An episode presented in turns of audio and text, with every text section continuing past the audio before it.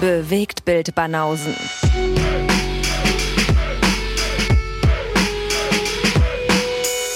Filme, Kino und Serien, bis ihr kotzt. Die Bewegtbildbanausen. Wunderbar hast du das gemacht. Sehr schön. Die Bewegtbildbanausen. Okay. Ja, wir hatten schon alle vor dem Mikrofon. Alle. Absolute Gentlemans, absolute Proleten. Heute haben wir beides. Classic Davis wieder da. Wie, ich bin Twitter oder was?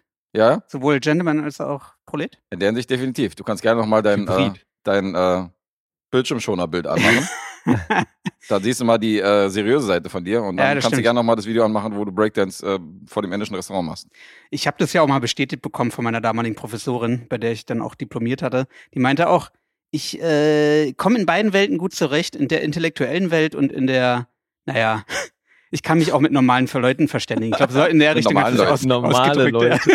Okay. okay. Der Dave hier. Best, best of both worlds. Classic Dave. Absolut. Nee, vielen Dank. Ich freue mich mal wieder hier zu sein. Ist ja schon wieder wieder her. Naja, ist, also, du bist schon, du warst letzten Monat hier, also. Jetzt mal, Stell ihn mal nicht so an. War jetzt mal die? Füße stillhalten. Doch, du warst letzten Monat erst hier. Ach Quatsch. Das ist ja kein Scheiß. Ach Quatsch, sagt er. Nein, aber er hat doch recht. Er kann ja jeden, jedes Mal. Du kommen. kannst jedes Mal kommen, aber du brauchst nicht hier antanzen mit von wegen, oh, ist so wieder so lange her so. Meinst du, wir Ja, okay, Jahr, nee, vielleicht vermischt sich das auch, weil ich ein Projekt mit dabei habe, was jetzt auch schon zwei Jahre, zwei Jahre, zwei Monate her ist, dass ich geguckt habe und die Erinnerungen schwinden so ganz langsam. Deswegen habe ich gesagt, ey, ich muss unbedingt wieder herkommen, Ja, okay. damit ich es mir noch bringen kann. Mhm. That's what she said. Mhm.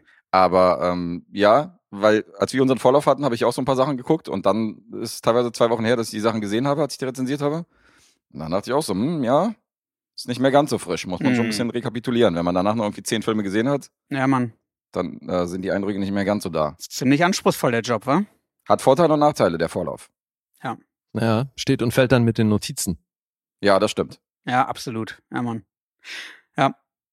Ja, gut, bei mir ist halt, ne, irgendwie tausend Themen auf Arbeit, die da auch immer nerven. Mhm. Und dann bin ich ja immer noch so krass am Zelda Tears of the Kingdom und zocken. Das beschäftigt mich inhaltlich ja noch, auch noch intensiv. Hast du denn, äh, Lee hat ja in der letzten Episode über den Film geredet und wir haben null Berührungspunkte, was das. Spiel angeht. Hast du denn Warcraft gezockt? Ja, ich habe damals Warcraft 1 gezockt für den PC. Der Das erste Teil, den allerersten Teil. Oh, ich glaube, der kam, So in den 90ern, weiß nicht, ich glaube, der kam 93 raus. 93. Und ich habe den dann 94, 95 so ge ungefähr gezockt. Ich Mhm. glaube, 95 kam dann Warcraft 2 raus. Das war ja damals bahnbrechend. Ich weiß noch, ich habe lustigerweise vor ein paar Monaten erst Warcraft 1 nochmal durchgezockt. Ach. Die, ja, die, äh, man konnte ja damals auswählen zwischen der Menschenseite und der Ork-Seite und ich habe dann die Menschenseite erstmal nochmal durchgezockt. Weil ich dachte, ey, ich hab, mir ist eingefallen, ich habe Warcraft 3, das letzte Level, nie geschafft. Und ich habe gedacht, ey, bevor du irgendwann stirbst, du musst unbedingt noch Warcraft 3 spielen. Mhm. Und ach komm, so wie ich halt bin, Komplettist, fängst du nochmal bei 0 an oder bei 1 Sehr gut. und hab nochmal 1 durchgezockt. Und lustigerweise äh, kam dann zum letzten Level mein neuer Monitor und hab dann ähm, ja im Freundeskreis auch ein Bild von meinem neuen Monitor gezeigt, was absurd ist, weil der ist riesig. Äh, das sind zwei mal 27 Zoll Bildschirme nebeneinander. Das ist ein, also ein Bildschirm, der ist so groß wie mein Schreibtisch breit ist. Okay. Okay. Alter, aber wenn du dann direkt davor sitzt, musst du doch immer hin und her gucken. Allem, ja, ja. Ja, gut, das Spiel ist halt 4 Aber zu er ist 3. halt immersiv drin. das halt. Spiel ist 4 zu 3, das ist dann so, keine Ahnung, Ach so. ein Viertel und dann genau mittig so, von dem Bildschirm. okay, okay. Aber ey, total pixelig, ist ein 4K-Monitor und Ach so. Ich habe mir gerade vorgestellt, wie du, wie du in dieser Welt drin stehst, direkt, Ja. so wie Stagecraft hier irgendwie. ja, so ein Spiel habe ich leider nicht gespielt. Ich, ich ist ein bisschen komisch. Ich habe eine Krücke als Rechner und der Monitor ist halt top, deswegen muss ich auch wieder einen Rechner aufrissen. Egal, für Warcraft 1 hat's gereicht. Ich habe es durchgespielt, hat Laune gemacht. Das Verrückte ist nur beim ersten Teil, da musste man noch jede Einheit einzeln auswählen, also anklicken und irgendwo hinschicken. Und dann war halt die KI noch nicht so ausgereift. Das heißt, man hat die irgendwo hingeschickt und die wurden halt vom Feind, wenn man die falsch irgendwo hingeschickt hat, erstmal zu Tode geprügelt und naja, man musste halt irgendwie da schnell hinterher sein Okay. mit Mausklicks. Aber trotzdem, storytechnisch war geil, hat Laune gemacht. Der zweite Teil war umso grandioser, der dritte war auch noch top. Und ja, Ja, weil du meinst zu dem pixelig, also der Komplettist in mir, ähm, ich habe irgendwann mal, hat's mich genervt, dass ich San Andreas GTA nicht durchgespielt habe. Und ich war ja bei allen bei 100 Prozent. Und da irgendwie nicht. Da gab's aber schon die neue Playstation. hm, Und da gab es noch nicht dieses von wegen so jetzt äh, für die neue PS3 irgendwie hochskaliert oder so Mhm. hin und her, sondern ich habe dann auf PS2 habe ich nochmal angeschlossen an meinen, Ach, an meinen Flatscreen und habe dann nochmal San Andreas gespielt. Und dachte, so, Alter, das sieht richtig scheiße aus. Ey. Das ist alles komplett verpixelt und so. Das sieht richtig beschissen aus, wenn du die PS2 an so einen großen Fernseher anschließt, geschweige denn an die Beamer, wo ich normalerweise zocke. Ja. Und ähm, dann habe ich es gelassen und dann kam irgendwann mal eine PS3-Version raus, wo sie es halt so ein bisschen, bisschen halt äh, fresh, frisch gemacht haben. Ah, ja. Und da ging das dann. Ja. Aber je größer der Screen, also desto beschissener lassen sich diese Spiele damals spielen. Ja, Fall. voll. Absolut. Leider. Braucht man echt noch so eine alte Röhre. Da bräuchte man noch einen. Röhrenfernseher. Ja, Mann. da ist noch original. Ja. Naja. Nee, aber ich habe World, World of Warcraft nie gezockt. Das war Nathalies Ding dann damals mit Okay. ihrem damaligen Partner. Hast du den Film gesehen? Hallo, im Kino in 3D, war geil. Uh, im Kino in 3D. der war wahrscheinlich in der Schlange da an dem Tag, wo wir da, wo da diese Meute vom Sony Center stand. Äh, schon ein paar Jahre her, Alter. Und Ja. du hast dann, äh, was die wahrscheinlich entgangen ist, diese ganzen Hints hast du dann wahrscheinlich verstanden, oder? Ja, Also ich vermute. Fernspieler. Ich hab's, also wahrscheinlich. Mhm. Ja, alle wahrscheinlich nicht, aber den einen oder anderen. Hat der dementsprechend schlecht bei dir abgeschnitten, Lee? Nee, gar nicht mal. Im Gegenteil, ich hatte eher Schlimmstes erwartet und war dann angenehm überrascht. Mhm. Fand ihn gar nicht schlecht. Ja, der war schon. Nochmal, der that's schon what she said. That's what she said. Okay. Schlimmstes erwartet, angenehm überrascht. Ich habe ihn nicht gesehen. Also, War kein Auftragsfilm, war Aber- selbst gewählt. guck's ihn noch an. Hatte ich bisher eigentlich nicht vor. Aber nachdem du gehört hast, wie ich drüber gesprochen habe, Ja. hast du jetzt natürlich tierisch Bock. Aber natürlich ganz oben auf die Watchliste geschoben. Junge, ich habe die 3D-Version. Also, hm? schöner Blockbuster in 3D. Ja, aber es gibt schon Bei denen. 3D-Filme in 3D-Versionen, die mich schon eher interessieren, darfst du nicht vergessen. Also Okay. ist, jetzt, ist jetzt für mich jetzt kein Argument. Ja.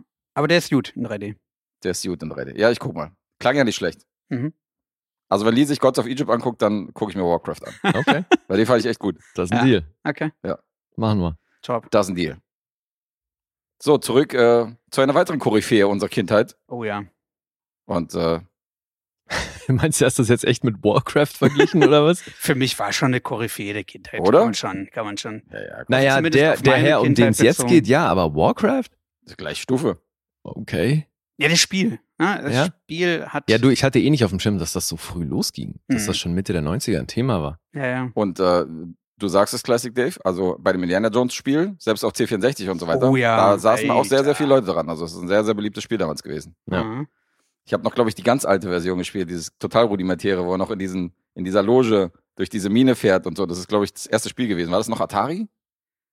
Ah, Oder das weiß ich gar C64 nicht. oder so? Also es gab damals eins für den Nee, Atari wie- wie heißt das Ding? Lore. 2600. Lore, ja. Aber Loge ist halt auch schön. Mit der Lore durch die Loge. äh, Lore, also es ja. gab damals auf jeden Fall eins für den Atari 2600, das weiß ich. Mhm. Vielleicht war es das. Fragezeichen. Fragezeichen, Fragezeichen. Könnte sein. Ich Ja, hatte auch Aber- später gab es ja dieses Fate of Atlantis. Ja, und davor noch The Last Crusade. Das war ja Stimmt, auch Last von, Crusade, ja. von Lukas. Ja. Äh, Ich verkaufe diese modischen Arzt. Lederjacken. war doch immer eine der Optionen. Ja. ah, so gut. modische Lederjacken, geil. Ja. ja, der Herr mit der modischen Lederjacke. Und dem Hut und der Peitsche, um den geht's jetzt. Ja. Heiß erwartet. Und zwar nicht um irgendeinen Teil, sondern um den aktuellsten und, äh, Und letzten. und letzten. und letzten, ja, stimmt. Ja. Mhm. Zumindest mit ihm den letzten. ja, ich fand es ganz interessant in der Recherche, dass ich äh, gehört habe, dass es da Pläne gab, irgendwie Chris Pratt oder Bradley Cooper als Mhm. äh, Nachfolger irgendwie da zu installieren vor ein paar Jahren. Mhm. dass die praktisch so sein Erbe antreten, aber als Harrison Ford sich dann überreden ließ für 20 Millionen, haben sie gesagt, dann machen wir es doch direkt mit dem Original-Indie. Ja. Aber jetzt raten wir erstmal Punkte gegenseitig, Ach ja, stimmt. bevor wir Ja. hier weiter labern. Ja. Hm. Für die, die es nicht mitbekommen haben, der Film heißt Indiana Jones and the Dial of Destiny. Und wir waren zusammen im Kino und deswegen raten wir jetzt erstmal Punkte. Ja, ich würde sagen, weil wir in Deutschland sind, nenne ich nochmal den deutschen Titel. Indiana Jones und das Rad des Schicksals heißt er nämlich. Also, ja. Hier Glücks- zu Lande. Glücksrad? Mhm. Das, äh, Untertitel vom Glücksrad. Genau, mit Maren Gilzer. Klingt fast besser als der englische Titel, wie ich finde. Das Rad des Schicksals, Dial of Destiny. Klingt wirklich wie eine Game Show. Naja, gut. Ja. Jetzt raten wir. Wer fängt an? Wer möchte? Der, der so dumm fragt. Ich sage, okay, komm. Ich sag Dave acht. Und Lee sechseinhalb. Soll ich weitermachen oder? was? Wenn du willst. Ja, ich mach weiter. Ihr beide seid bei jeweils sieben Punkten. Mhm. Doch nicht doppelklicken, hey! Ich sag, Dave ist bei siebenhalb und Guess ist bei. Ah, You're a sweet, sweet whore. Drück noch weiter, schnell. ah, verdammt, Alter. Ich sag sechs oder sechseinhalb, aber ich kann mich jetzt nicht festlegen. Äh, I'm gonna take a nap. Wake me up when we get there. ich sag sechseinhalb. Okay. So.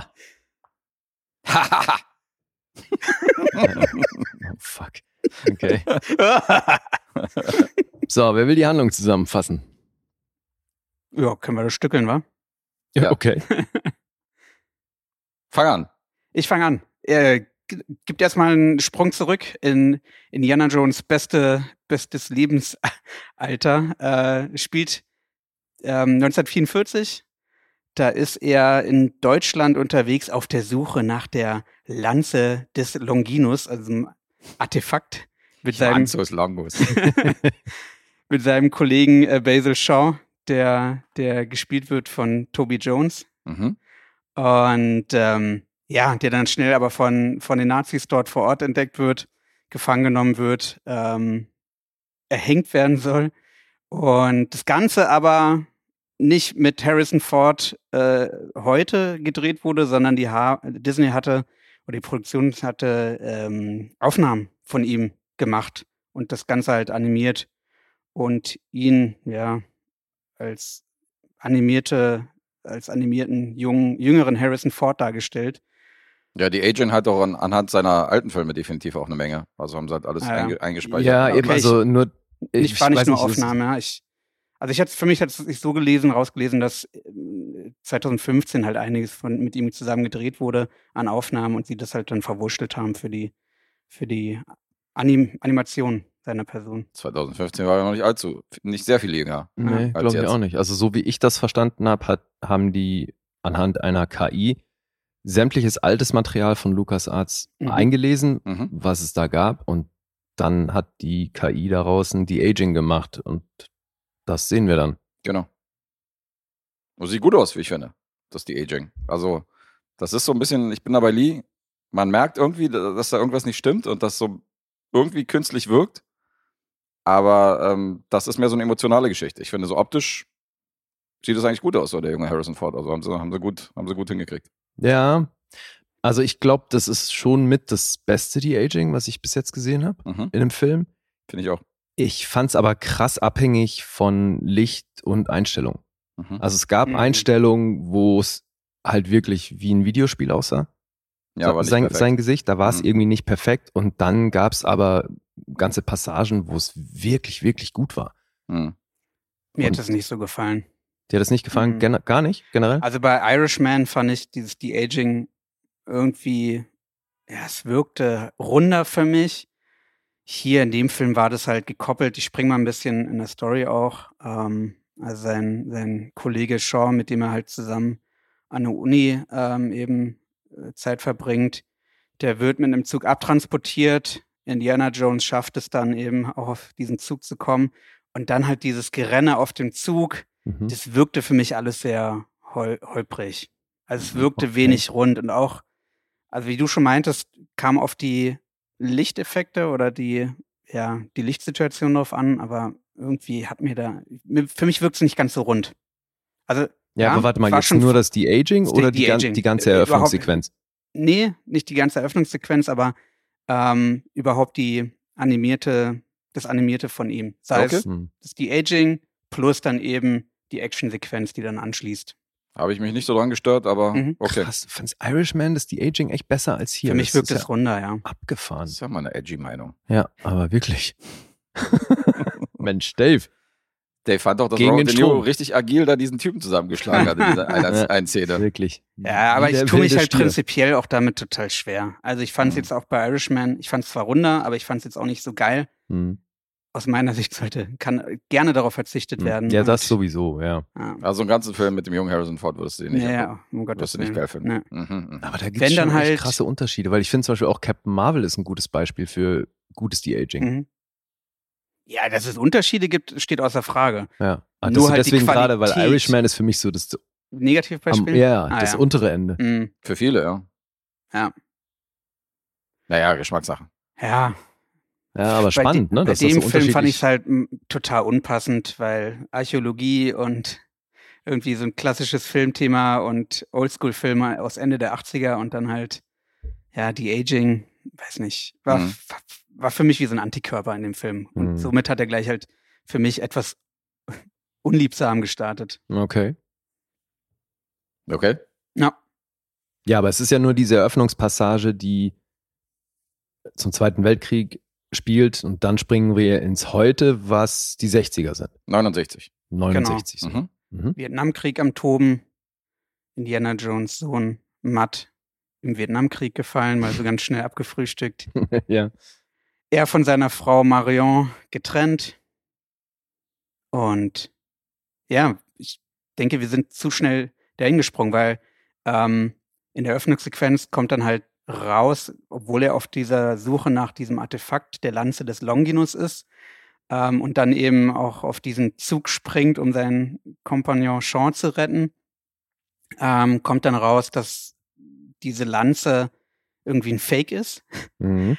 Und sich stattdessen aber ähm, der ein Teil des Mechanismus von der antike Terra im Zug befindet, was ähm, eine mechanische Uhr ist, die der Math Mathematiker Archimedes damals gebaut hatte und die bei richtiger Zusammensetzung ähm, so natürlich auftretende Raumzeitübergänge aufspüren kann, worauf die Nazis natürlich ziemlich scharf sind. Mhm. ja, und die ist aber eben zweigeteilt und die eine Hälfte, die ist da jetzt mit im Spiel in dieser Eröffnungssequenz, Mhm. ja. Mhm. Ja, da kommt nämlich auch unser Antagonist zum ersten Mal zum Vorschein. Also es sind zwei in dem Fall, weil äh, es sind Mhm. zwei äh, hochrangigere Nazis. Also der eine ist halt ein Offizier, der wird gespielt von Thomas Kretschmann, glaube ich zum 700. Mal in der Nazi-Uniform. ja. Und der Oberbösewicht hier ist Mats Mikkelsen. Mhm. Der auch ziemlich gut Deutsch spricht in der Originalversion. Ja. Zumindest so, dass man es Ja, ihm abnimmt, ja. Verglichen mit den englisch sprechenden Leuten, die dann Deutsch sprechen müssen, klar. Verglichen mit Thomas Kretschmann wahrscheinlich nicht. Das stimmt, ja. Ja. Den Vorlesewettbewerb würde wahrscheinlich Thomas Kretschmann gewinnen. Ihr macht doch gleich weiter, Guess. Äh, nee, Lee, mach du weiter. Ich krieg das nicht mehr zusammen, mit, wie das dann weitergeht. Das ist ja vielversprechend, wenn die Handlung schon. Fand's ein bisschen wirr, tatsächlich, ja. Gut, also Mats Mikkelsen, der Antagonist, Dr. Voller, der einer der Obernazis, äh, hat es dann natürlich auch abgesehen auf die, diese antike Terra. Und bei dem Sprung, also ist dann so, Indiana Jones rettet seinen, seinen Kompagnon Sean, ähm, nimmt tatsächlich auch dieses, dieses Teilstück dieser antike Terra an sich und ja, dann erfolgt dieser Sprung nach 1969. Mhm. Und dort sieht man ihn erstmal äh, in seiner letzten Lehrstunde am, äh, an der Uni. Und kurz danach Abschiedsfeier, die wo man halt sieht, okay, ist jetzt nicht so sein Ding mit den Feiern. Also er ist eigentlich noch nach wie vor der Indiana Jones, wie man ihn von den alten Filmen her kennt. äh, eher auf seine Forschung fokussiert und weniger auf das Soziale. Und ähm, man sieht in der Vorlesung interessiert, eine sehr interessierte ähm, ja, Zuhörerin, äh, Helena, gespielt von Phoebe Waller-Bridge, die ihn dann auch folgt. Und sie ist nicht die Einzige, die ihm folgt, sondern es gibt da eben auch ein paar offensichtlich abgekappte Nazis, die halt auch wissen, wo er denn jetzt wohnt und was er denn so treibt, ähm, in der Hoffnung, diese Antiquitärer zu finden.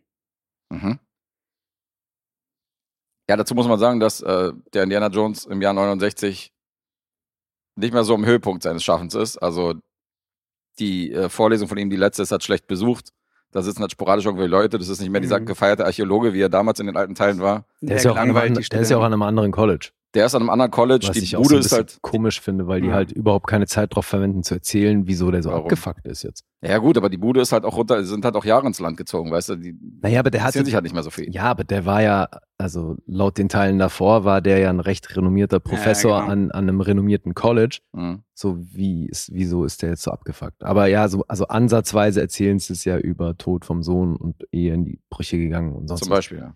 Ja, aber, also, hat das für dich funktioniert? Ja. Fand es einfach sehr behauptet und musste man dann halt so hinnehmen. Also, Mhm. Ja, der wird ja auch geweckt von diesen, von diesen Nachbarn, von dem Beatles-Song und die haben ja auch überhaupt keinen Respekt vor ihm, sondern für die ist halt so dieser, dieser wirre alte Professor, der da irgendwie nebenan wohnt. Lass Ja. den mal. Ja.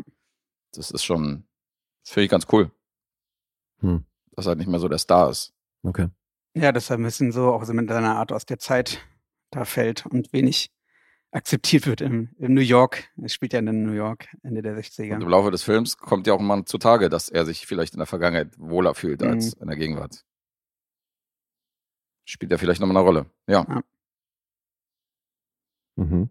Ja, und dann geht's halt um die Jagd zwischen den Bösen und den Guten, äh, was den zweiten Teil halt dieses Artefakts da angeht, oder wie das heißt da. Wie, wie hast Ja. du es genannt? Antike Terra. Antikythera, ja. Anti-Caesira haben sie es, glaube ich, im Englischen, in der Originalversion genannt. Ja, weiß nicht, ob wir sagen sollten, dass Phoebe Waller-Bridge ja durchaus eine gewisse Beziehung zu ihm hat Genau, sie in ist ihrer die Rolle. Tochter Doch, ja, sie geht ja aus dem Namen schon hervor. Sie heißt ja Helena Shaw und ist die Genau. Tochter. Genau. von, von seinem ehemaligen Kompagnon. Von Toby Jones, die da auf dem Zug, äh, die da eingestiegen sind, richtig. Das ist die Tochter von ihm. Genau, es wird dann aufgezeigt. Und sein Patenkind, richtig? Ja, stimmt. Stimmt, Genau. Ja. Genau. Ja.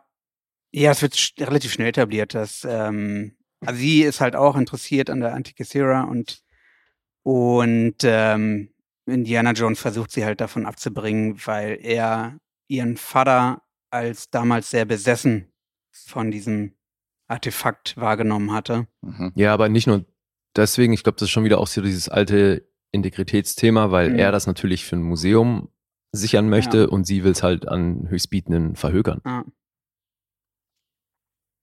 Ja, aber eben, dann stehen natürlich plötzlich wieder die Altnazis auf dem Plan. Und das war für mich schon auch so der, also auf jeden Fall einer der ersten sehr befremdlichen Momente, weil ich meine, in der Öffnungssequenz, also die Nummer mit dem Zug oder dem Kampf auf dem Zug, jetzt mal von der CGI Mhm. unabhängig, ist das ja schon recht dynamisch erzählt und die, also die Auseinandersetzung mit dem Voller endet ja darin, dass der halt mit dem Kopf an so einem Teil hängen bleibt, was ich unfassbar lustig finde. Mhm.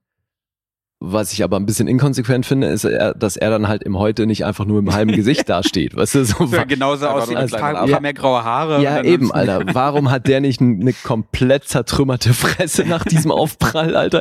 Der müsste ankommen hier wie Britney Spears in South Park, Alter, mit so einem halben Kopf, weißt du? Der müsste schon sehr demoliert sein, ja. Ja. Ja. Kriegen wir jetzt irgendeine Rezension mal hin ohne eine South Park-Referenz? Meine Fresse, Alter. Seit Nee. vier Episoden, Ja, bei jedem Film und so weiter. Ja, man merkt, womit sich Lee aktuell beschäftigt. die, be äh, schön. die bedienen da halt auch in, Er ist aber auch drin. bei ja. allem was, Alter. Das ist so krass. Mhm. Ja. ja, lustig. Ja, äh, deswegen habe ich ja ge- gestern erzählt, ne, dass es jetzt gerade die Folge war, wo Indie 4 rauskam und South Park dann diese Folge gemacht haben, wo Spielberg und George Lucas halt die ganze Zeit Indie vergewaltigen. Alter, das ist so witzig, Mann. Alle Rezensionen, die Lee jetzt in den Episoden bringt, sind alle inspiriert durch die South Park-Folge. Auf die er jeden gerade Fall, kennt. ja, Mann. Nicht, dass ihr euch wundert, woher die Mischung auf einmal kommt. Ja, Ja, was gibt's noch zu erzählen? Vielleicht, dass Helena so ein, so ein Junior am Start hat, der, Ja. ich glaube, weise ist, ähm, der sie so bei ihrem Vorhaben auf jeden Fall unterstützt. Ähm, Mhm. das ist, Boah, wie hieß wer ist denn? der denn nochmal? Teddy. Gespielt Teddy. von Ethan Isidore, den ich vorher nicht kannte. Ich glaube, der hat auch so gut wie Der ist Franzose. nichts. Ja. Ethan heißt er wahrscheinlich. Ja, Aber äh, ja, boah, fand ich den nervig. voll. Ey, was ist das? Was soll denn das? Also auch, es war unnötig. also Also er war definitiv unnötig. Ja, also Ja, definitiv allem, kein was soll Shorty das- aus, aus Tempel des Todes. Es sollte aber- ansatzweise vergleichbar. Es sollte aber wahrscheinlich so ein Short-Round für eine neue Generation sein, aber, ja, aber dann ähm, so ein Typen, weil also mag ja sein, dass der Junge irgendwann mal was gut blass. gespielt hat. Der Film gehört nicht dazu und dann finde ich halt auch die Optik, Alter, mit diesem, ich meine, oder mit diesem Pickelflaum da auf der Oberlippe. Was soll denn, der- wie alt soll denn der Typ sein? Was will denn der rocken, Alter? Was? er rockt da nicht den Pickelflaumenbart, der da rauskommt. ist wird ja- er voll von uns gemobbt hier, Alter. Der arme Ja. Kerl, er mobbt ihn wegen seinem Bartwuchs. Ich würde ihn eher mobben, weil er halt überflüssig ist in der Rolle, aber Ach so, du mobst ihn also für seine Existenz und ich auch nur für seine schlechte Bartbehaarung. Okay. Ja, gut. ja, stimmt, eins kann man ändern, meins nicht. Aber äh, ja, war überflüssig. Mal abgesehen davon, dass Short Round ja damals ein Auto gefahren hat, das kriegt man Mhm. ja noch irgendwie geglaubt. Aber dass der Typ irgendwo mitgekriegt hat, wie man ein Flugzeug irgendwie äh, fliegt. Naja, das Ja, das, Das das wird ja auch wenig subtil am Anfang etabliert, dass er halt in der Theorie beigebracht bekommt, wie ein Flugzeug, wo ich mir auch Ja. denke so, Mhm. hm, wahrscheinlich muss Ja, er Mann. später noch ein echtes Flugzeug fliegen. Es Könnte also, sein. ha, Mensch. Ja. so war es dann auch. Ach was. Ey, Alter. Aber gut, also ich hatte nicht nur mit ihm ein Problem, sondern ich hatte tatsächlich mit Phoebe Waller-Bridge ein ernsthaftes Problem. Alter, ich riesig. Die hat mir Okay, den Film danke. einigermaßen, also die hat den echt runtergezogen für Ja. mich. Ja, ja. Weil ich finde die ja echt talentiert Mhm. und ich fand Fleabag super, alles fein. Mhm. Und ich bin mir, eigentlich bin ich der Meinung, dass sie optisch gut in historische Stoffe passt. Ja, finde ich auch. Aber ihre Art, Ja. das ist so aus dem Heute einfach und mag sein, dass das vielleicht sogar der Ansatz war, aber für mich kollidiert da tierisch was. Und ihre Art, wie sie das Ding spielt, in Kombination damit, dass die nur nervt, den ganzen Film Mhm. über. Also die ist halt einfach in jeder Situation, muss die irgendwas Nerviges machen. Die ist wie so eine auf Speed oder irgendeine ADHS-Olle. Ja, also wirklich anstrengend und mörderkontraproduktiv Ja, und halt auch so dumm in der Figur, Ja. weißt du, weil die macht Sachen, die eigentlich so konträr zu dem sind, was die Situation gerade bietet und boah, Alter. Vielleicht manchmal halt auch natürlich dem Drehbuch geschuldet. Also Ja, das nur ist jetzt wahrscheinlich. Auch nicht, auch nicht so rund gewesen an Ja. vielen Stellen. Aber Nee, das in Drehbuch und Kombination mit ihr halt, ja. zusammen fand ich halt auch echt, echt nicht geil. Also die Figur ist natürlich so angelegt und ja, es ist dumm für sie gelaufen, Mhm.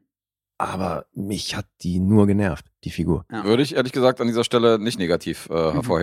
Weil äh, sehe ich ein bisschen anders. Also ich finde, im Gegensatz zu dem Kleinen, der total unpassend war und überflüssig halt, diese komplette Rolle, fand ich sie gut, weil die hat schon so ein bisschen diesen Ur-Indie von damals so ausgestrahlt, weil sie nämlich auch am Anfang so eigene Agenda verfolgt hat und so ein bisschen integrant war oder so ihren eigenen Vorteil gesehen hat. Und das macht ja, macht ja Harrison Ford auch gerne in seinen Rollen. Der hat ja auch so ein bisschen was, äh, Wann war Indie denn mal intrigant? Nein, nicht intrigant, aber Indy ist ja auch so ein bisschen opportunistisch manchmal oder sieht ja auch seinen Vorteil oder äh, keine Ahnung. Also ich denke da schon an manche Szenen, zum Beispiel die Szene mit dem, mit dem, mit der Pistole und so. Der ist ja schon manchmal ein Schlitzohr. Und sie ist praktisch auch aber manchmal. was? Nee, aber Alter, das läuft ja unter Notwehr. Ja, ja, gut, aber sie ist trotzdem. Also ich weiß schon, was du Ich meinst, auch diese diese Schlitzohrige- das Schlitzohrige hab ich Ja, gesehen. aber Begriff. trotzdem ja mit einem guten ja- moralischen Kompass, weißt du? Also ich meine, die, das geht ja schon damit los, dass die sich selbst bereichern will an dem Artefakt. Voll, genau. Ja, ja, klar, das meine ich war erstmal schon Deswegen so finde ich die Archetype schon ja. mal überhaupt nicht vergleichbar mit Absolut. Indie.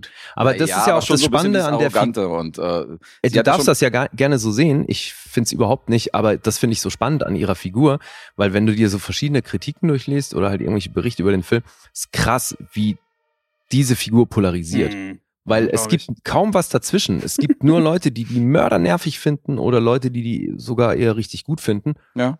in ihrer Darstellung und der Figur. Und das finde ich echt lustig, Mhm. dass die hier so, Ja, also mir war die definitiv viel zu hyperaktiv. Ja. Das war, also die Dominanz, die sie dabei auch ausgestrahlt hat, war irgendwie von unpassend. Mir hat das gefallen, dass sie nicht so ein Püppchen dahingestellt haben halt an die Seite, sondern dass sie halt so, dass man ihr die Historikerin, die Tafel halt abnimmt. Und sie macht ja auch eine emotionale Wandlung. Also diese, diese Bindung zu Indie, die sie im Film entwickelt, die finde ich absolut glaubwürdig geschrieben. Also das, Und ich das, die ändert ja so ein bisschen die Einstellung zu ihm im Gegensatz zum Anfang. ja, aber warum, aber mir erzählt sich eben nicht, warum die sich auf dem Weg dahin verhält wie die Axt im Wald, weil das, Absolut. die wird ja als intelligente Frau verkauft Ja. und so verhält sie sich aber nicht. Und da Das ist sie halt auch für mich total konträr zu eigentlich Indiana Jones Werten, ja, der irgendwelche Artefakte aus der Historie natürlich irgendwie aufbewahren, konservieren will und Mhm. einer Allgemeinheit vielleicht auch zur Verfügung stellen will in Museen, sich damit irgendwie wissenschaftlich auseinandersetzen will und sie will halt das, sie will halt das Ding verhökern und einen Reibach Ja. draus machen. So. Ja, logisch, aber sie muss ja nicht genauso ticken wie er. Also das ist ja jetzt. Ja, aber das ist halt für mich absolut konträr zu dem, was halt Indiana Jones ausmacht, so von Ja, seinen Weil, Wertigkeiten. weil du Ja, halt aber- vorhin gesagt hast, die ist für dich, hat die was von dem alten Indiana Jones und das sehen wir offenbar ganz anders. was ist mit der Entwicklung? Also siehst du sie am Ende immer noch so weit entfernt von seinen Werten? Nee, da, da ja, also sehe ich nicht so, aber für mich ist es halt wenig authentisch, in welcher Zeit sie halt diese Entwicklung dann vorgenommen hat und zwischendurch aber immer auch wieder komische Ausschläge von ihrer Person her gibt, Mhm. die für mich einfach nicht so gepasst haben und sie halt wirklich sehr also, Antipathie ohne Ende in mir hervorgelöst hat. Okay. Das war schade. Also die, ist echt eine hübsche Frau, talentierte Schauspielerin. Aber hier wurde sie für mich auf jeden Fall krass verheizt. Mhm. Ja, gut, wie Lee meinte, es- sie polarisiert ja auch Ja, voll. in der Rolle. Also. Richtig krass. Ja, und Jar das ist halt von Indiana Jones Imperium, ja, Ja, es äh, ist von, halt- von, der, von der Reihe. Ja, es ist wirklich schade, weil, wie Mhm. Dave schon sagt, es hat ja nichts mit ihrem Talent zu tun und so. Ich glaube, es ist für mich wirklich einfach, wie die Figur geschrieben und inszeniert Mhm. wurde. Mhm. Aber macht leider halt einen großen Teil des Films aus und Ja, mir damit eben auch eine Menge kaputt. Habe ich mir gedacht. Ja, wenigstens sieht man aber noch ein paar Figuren aus den alten Filmen.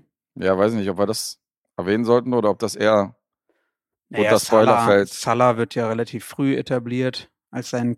Wir verraten es einfach. Ja, das Naja, kommt da- da ziemlich schnell. Ja, da war er schon so ein Ah, oh. Du nimmst den Leuten das A und das O. Ja, es kommen ein paar Gesichter aus den alten Teilen. Lassen wir's. Ich würde sagen, wir belassen das dabei. Okay. Ja, dann lass doch lieber mal über die Figur von Antonio Banderas sprechen. Mhm. Ja, der spielt auch noch mit.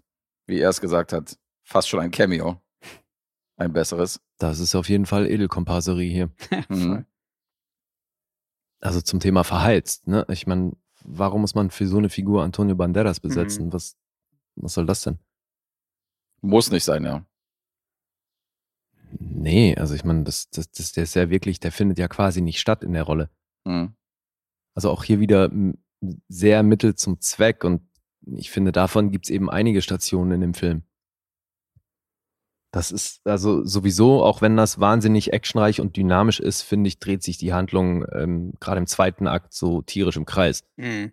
Mhm. Und dann ist ja für meinen Geschmack auch einfach viel zu lang. Also auch wenn das eben, also es ist einfach so eine Aneinanderreihung von diesen ein, einzelnen Set-Pieces und das Ja, genau. ähm, stellenweise echt schwierig. So das, also ich wiederum mochte die Eröffnungssequenz, weil da holen sie dich halt voll über die Nostalgie. Weißt du, du knüpfst automatisch an, an die alte Trilogie an und Fand auch denkst so, ah, okay, geil, irgendwie ja, wie früher, Mhm. juhu. Du hast irgendwie so ein, das viel von den alten Indiana Ja, und es hat so einen Spielberg-Touch, ne? Also man Mhm. ist dann eben sofort wieder bei den alten Filmen und das bricht dann natürlich stark, wo die ins Heute springen und dann diese Handlung weiter ausgerollt wird. So, Mickelson fand ich auch cool. Mhm. So, der funktioniert natürlich eh immer, weil es halt auch einfach ein geiler Schauspieler ist und so als Antagonist hat er ja auch schon oft funktioniert. Das ist natürlich cool, aber Wie fandet ihr die beiden Nazi-Dumpfbacken? Ja, ja, ich möchte an der Stelle schon Boyd Holbrook erwähnen. Der ist für Mhm. mich immer gut. Und hier mit seinem blonden Igelschnitt und so und den falschen Zähnen. Ist, Und äh, den Schnurrbart, Alter. der Schnäuzer, der war schon für mich ein Highlight. Also, aber halt auch eine recht dumme Figur. So, der, der lernt halt auch null dazu von einer Szene zur Ja. nächsten. Ist halt ein Nazi-Hiwi. Naja, aber die Dumpfbacke soll ja eigentlich der Brecher neben ihm sein. Deswegen, also es, Mhm. ich fand hier echt einige Figuren mal so gar nicht gut geschrieben. Mhm. Toby Jones hat auch gut gepasst, finde ich. Den mochte ich, ja. Ja. Ja. Hm. Das ist ein Mischmasch, ne? also ich schließe äh, an Lies Meinung mal an. Für mich war der Film auch definitiv zu lang. Der geht, ich glaube, was waren es? Zwei Stunden 34. Genau, 104, 154 Minuten. Und ähm, ja, also man bekommt schon eine Menge Action geboten. Mir war das halt irgendwie zu inflationär. Also da war irgendwie gefühlt eine Verfolgungsjagd an die nächste rangehangen und da hätte man auch die eine oder andere aus meiner Sicht durchaus weglassen können. So, die hat Mhm. jetzt nicht gerade viel beigetragen, um die Geschichte zu erzählen, sondern war halt eher Mittel zum Zweck, um ein bisschen Action reinzubringen. Und klar, Respekt an Harrison Ford für das, was er da noch bringt. Wahrscheinlich hat er das eine oder andere eben dann auch nicht mit, mit irgendeinem Double gemacht, sondern man sieht ihn halt schon irgendwie Mhm. auch reiten und so weiter. Mhm. Ähm, war Ja. toll. Also das hat echt Spaß gemacht. Ich finde die Action an sich ja auch gut. Mhm. Es ist halt nur wirklich, es wiederholt sich halt Ja, und genau. bringt eben wenig Neues dann. Ja, absolut. Wie Dave halt sagt, ich hätte halt wirklich gedacht, dass ich mehr Probleme hätte, den, dem 80-Jährigen das abzunehmen, dass Auf er jeden. in, bei irgendwelchen Explosionen da mittendrin ist und so. Aber das äh, haben die alles so inszeniert, dass man es wirklich, dass man das einigermaßen glaubt. Ja, Alter, ich meine, der reitet auf dem Pferd in die New Yorker U-Bahn. Also das schockt. Ja. Ja, Mann.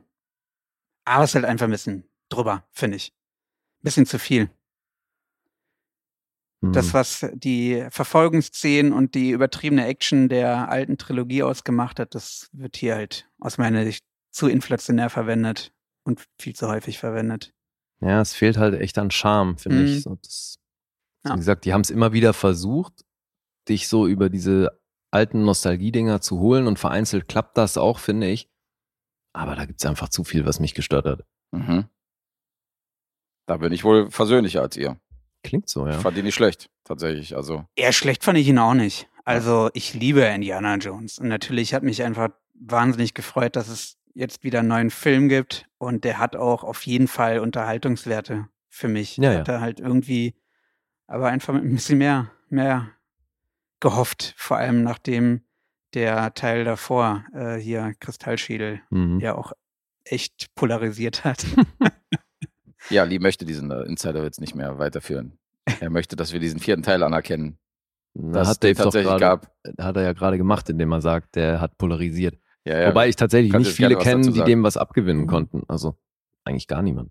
Aber ich will ihn damit gar nicht vergleichen. Aber wenn man jetzt die alte Trilogie liebt und mit der aufgewachsen Mhm. ist, keiner nimmt einem diese Trilogie. Die ist immer noch da. Egal wie viele Filme danach gedreht worden sind, die scheiße sind. Die zieht, das zieht die alten Filme nicht runter. Mein Problem ist halt, wenn so Helden der Kindheit genommen werden, ich will jetzt nicht Neo nennen, weil der ist auf jeden Fall nicht Held meiner Kindheit mit fast 80 Jahren. Aber ähm, Matrix Resurrection haben sie ja komplett auf den Charakter gekackt. Hm. Da ist ja null Liebe drin. Ja. Also das war ja komplett dummer Film einfach. Und hier siehst du ja, dass die trotzdem die Rolle von Indiana Jones und den Charakter mögen, auch wenn vielleicht nicht der perfekte Film mehr rausgekommen ist. Und dann kann ich sagen, kommt nicht an die alten Teile ran, aber ist immer noch ein bisschen mit Liebe inszeniert. Aber wenn man Charaktere aus der Kindheit nimmt und zieht die halt komplett in den Dreck mit so einer Mhm. Neuverfilmung, dann habe ich damit ein Problem. Dann, äh, Ja. dann verstehe ich, wenn man diese Filme halt persönlich hasst. Aber da bin ich bei dem ja definitiv nicht, sondern ähm, ich bin sowieso jetzt nicht der Riesenfan von Abenteuerfilmen. Das kommt ja noch dazu. Also Indiana Jones ist Mhm. für mich die Speerspitze. Die finde ich sehr gut.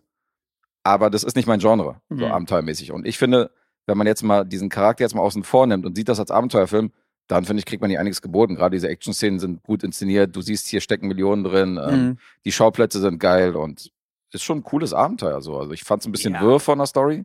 Tatsächlich von der Handlung. Mhm. Okay, der, die eine Hälfte ist jetzt da, dann fällt irgendwas ins Wasser und so. Also du musst schon, musst du da schon ein bisschen, äh, bisschen dranbleiben, um da durchzusteigen, was jetzt wer bei wem ist und dann dieser Zeitsprung und so. Und Ja. äh, versteht jetzt nicht richtig, hinter, hinter was ist jetzt wer her. Aber ähm, ansonsten ist der, also verglichen mit dem vierten Teil, ist der auf jeden Fall schon wieder okay.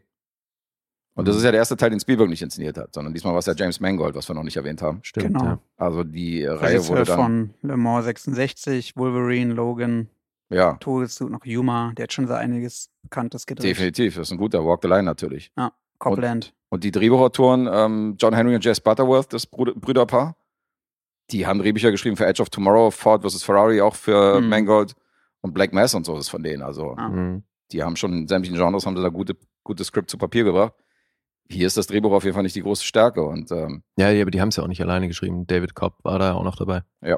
der Autor von Jurassic Park, Spider-Man, Mission Impossible, also Mhm. alles, Krass. alles äh, Franchises. Ja, schon große Namen, ja. Mhm. Definitiv. Ja, Score wird ja auch grandioserweise nochmal beigesteuert von John Williams. Mhm. Eine, Wohl seine Abschiedsnummer, so Ja, als ich das mitgekriegt habe, hat er leider, gesagt. leider. Danach wollte er wohl abtreten. Damit sagt jetzt ein Stück Filmgeschichte Tschüss. Das ist echt krass. Ja, Mann. Ja, definitiv. Und ähm, ja, ich weiß nicht, wie, die, wie jetzt zu Spoilern steht oder ob wir spoilern sollen, aber ähm, Indiana Jones hat ja für mich immer fantastische Elemente gehabt. Also auch in den Ja, alten ja. Teilen mit dem Herz Definitiv. rausreißen und diese Rituale und so. Klar. Deswegen weiß ich nicht, warum sich die Leute so krass über das Ende auch aufregen. Und äh, weil das fand ich wiederum richtig groß. Weil das war wieder ein Moment, den hast du so in einem Film nicht gesehen, was da passiert und was Mhm. da abgeht. Besonders mit Boyd Holbrook in dieser Rolle, in dem Flug Flieger. Und ähm, das fand ich fett. Ich weiß nicht, wie es euch geht. Warte mal, was war ich? bin mir gerade nicht sicher, ob ich weiß, was du meinst. Ja, es wäre Ja, ein nach Spoiler. dem, Das dann mach doch die Spoiler-Triangel, oder? Wie ihr wollt. Ja, von mir aus kann man noch kurz darüber Ich quatschen. wollte einfach nur wissen, wie ihr es findet. Also ohne jetzt unbedingt äh, zu erzählen, was abgeht. Aber wir können auch spoilern. Na, aber das auf, also wenn ich jetzt ans Ende denke, dann denke ich an ihn und sie Nein, davor. davor. Das Finale. Mhm. Das hat ja schon einen ungewöhnlichen Schauplatz. Ich drück's mal so aus. Ach so, ja. Und da regen sich Leute drüber auf, ja? Ja, ja, klar, weil für die ist das nicht mehr, für die hat das nichts mit Indiana Jones zu tun, sondern das ist für die halt Aha. Fantasie. Okay. okay. Siehst du nicht so? Ja, kann man natürlich so sehen. Habe ich jetzt so noch nicht drüber nachgedacht. Das hat mich, ist mir nicht negativ aufgefallen. Mir auch nicht. Also da bin ich auch auf eurer Seite. Okay, cool. Aber mach doch mal kurz vorsichtshalber. Dann machen wir das doch. Spoiler-Triangel für Indiana Jones und das Rad des Schicksals bei den Bewegtbippanausen. Was natürlich Bitte Erfolg- vorskippen. Jetzt bin ich mal gespannt, was ihr hier spoilern wollt. Ja, Wer den Film noch nicht gesehen hat. dass das Rad des Schicksals, also die Antikythera, natürlich erfolgreich zusammengesetzt wird, dann Mhm. na, diese, dieses Raum-Zeit-Kontinuum identifiziert wird, die mit Flugzeugen dann dadurch jagen und auf einmal im Griechenland des, was ist es, 14. Nee, Quatsch, länger, deutlich länger. Also irgendwann, als Archimedes noch gelebt Ja. hatte, Ja, am Start sind und da ein Krieg äh, äh, gerade herrscht. Irgend, also wir sehen Nazis, wie die aus ihren Fliegern auf römische Söldner ballern. Oder auf, äh, also auf griechische, keine Ahnung. Aber das ist schon ja, da sieht Das man, hat schon wieder mein Herz so ein bisschen- ja, ja. sind. ziemlich. Aber das fand ich schon fett. Ja. Also es gibt da eine Zeitreise in dem Indiana Jones. Genau. Ich kann auch verstehen, Man sieht da halt so eine Schlacht, äh, haufenweise Kriegsschiffe gegen irgendeine Hafenstadt, Ja. wo es gut abgeht. Und mittendrin Ja. Nazis. Mit drin Nazis, Da wurde dann schon ein bisschen um mein, sich ballern. ja, da wurde mein B-Film-Herz schon ein bisschen irgendwie äh, erfreut. Das fand ich schon ganz geil. Was war jetzt speziell mit Holbrook? Ja, er ballert doch wie ein Wilder Halburg mit, ist doch- der, mit rastet doch Maschinengewehr aus. dann einfach, einfach Er ballert auf auf irgendwelche Wahllos. Legionäre, Alter. Wie geil ist das? Okay. Rastet euch auch völlig aus. Und Alter. verflucht die auf Deutsch und so. Hurensöhne und so. Irgendwelche Legionäre, ey. So, wie geil ist das denn? Das fand ich Da mega. habe ich auch gut abgefeiert, ja. Ja. Say hello to my little friend. Okay. Also jetzt in dem letzten Teil Aliens, da kann man auch drüber streiten, ob das jetzt so geil ist, weil es ist ja nicht Mhm. fantastisch, sondern das ist dann wieder ein Sci-Fi-Element. Ja. Element, aber, aber Ja, hier, ich verstehe das, fand schon. Ich meine, cool. bei hier, ähm, hier letzte Kreuzzug war das ja dann auch so mit dem Heiligen Gral, dass da dann dieser tausend Jahre leuchtet und- alte ja, ja, genau. Mann ja, aber das hattest du mit allen, in allen ja, Teilen, weil genau, die das meinte er. Bundeslade Es, es gab eben, halt immer ja. diese, Eben. dieses fantastische, übernatürliche. Eben, Und aber jetzt regen sich halt extrem viele auf über Mhm. diesen Teil. Das kann ich auch nicht ganz nachvollziehen. Buh, unrealistisch. ja, eben. eben. Ist gar nicht mehr historisch. Ja, echt. Also, liebe Zuhörer, falls ihr die alte Trilogie noch nicht kennt, holt die mal nach und dann, Ja. dann sprechen wir weiter. ist echt Ich gehe davon aus, dass, den, dass die Trilogie wirklich eine Menge gesehen haben. Äh, Ja. Für mich war das ein nettes Wiedersehen mit dem, mit dem Helden aus unserer Kindheit. Das war, Mhm. war ein ganz guter Abenteuerfilm, aber ist auf jeden Fall Ging mir auch so. Es war halt einiges Gab ein was überflüssig, was, es ja einfach dann für mich auch ein bisschen beschädigt hat. Aber Les hat den extrem schlechten vierten Teil halt vergessen und kommt natürlich nicht an die alte Trilogie ran, aber ist so als, als Abschluss für die Rolle von, von Harrison Ford, für diese ikonische, finde ich es find ich's okay. Mhm. Ja, dann sind wir uns dahingehend doch echt einig. Ja. Habt ihr noch was? Nö. Nö. Nein, das nicht. Einspiel können wir erzählen, ne? Weil Ja. du hast ja neulich erzählt, dass das ein Flop ist und Ja. das sieht Oh nach ja. wie vor so aus. Ey, krasser Scheiß. hart. Alter. Hm. Aber der hat ja auch eine ordentliche Stange Geld gekostet. Ne? Also Ja, das Budget von knapp 295 Millionen habt ihr auch, ja? Ja. Alter. Bei 250 steht er gerade, also. Und der läuft schon eine Weile. Ja. Bei wie viel? Bei 250 Millionen, Ah, also der okay. ist, ist gerade mal irgendwie vom Budget Break-Even ohne Werbeetat und den Ja, ganzen Kram. ja. Nee, nicht mal. Da fehlen ja noch 50 Millionen. Da, Oder 45. ja, stimmt, da fehlt sogar noch ein bisschen. Ja, Ja. und äh, so rollt er sich ein in den, in den Flop-Sommer von diesen ganzen, von diesen ganzen äh, großen Filmen. Hier übrigens äh, äh, Fast and Furious X geht auch als Flop. Der Mm. hat auch nicht. Im Ernst? Ja, und die haben ja immer eine Menge eingespielt. Ja. Und Ja. selbst der ist irgendwie unter den Erwartungen. Oh. Einspielmäßig, also. Kino Ja, stirbt. So Kino stirbt, Scheiße, ja. ey. Ich meine, wir, Die ganzen der lief eine Woche Ah. ungefähr, ne? Als wir Indiana Jones gesehen haben. Ungefähr eine Woche lief er. Mhm. Und ich meine, war IMAX-Kino geilste Leinwand in Berlin überhaupt. Ja, aber halt OV, ne? Richtig. Aber trotzdem dafür gute Uhrzeit, 20 Uhr, Mhm. Primetime. Gut in der Woche.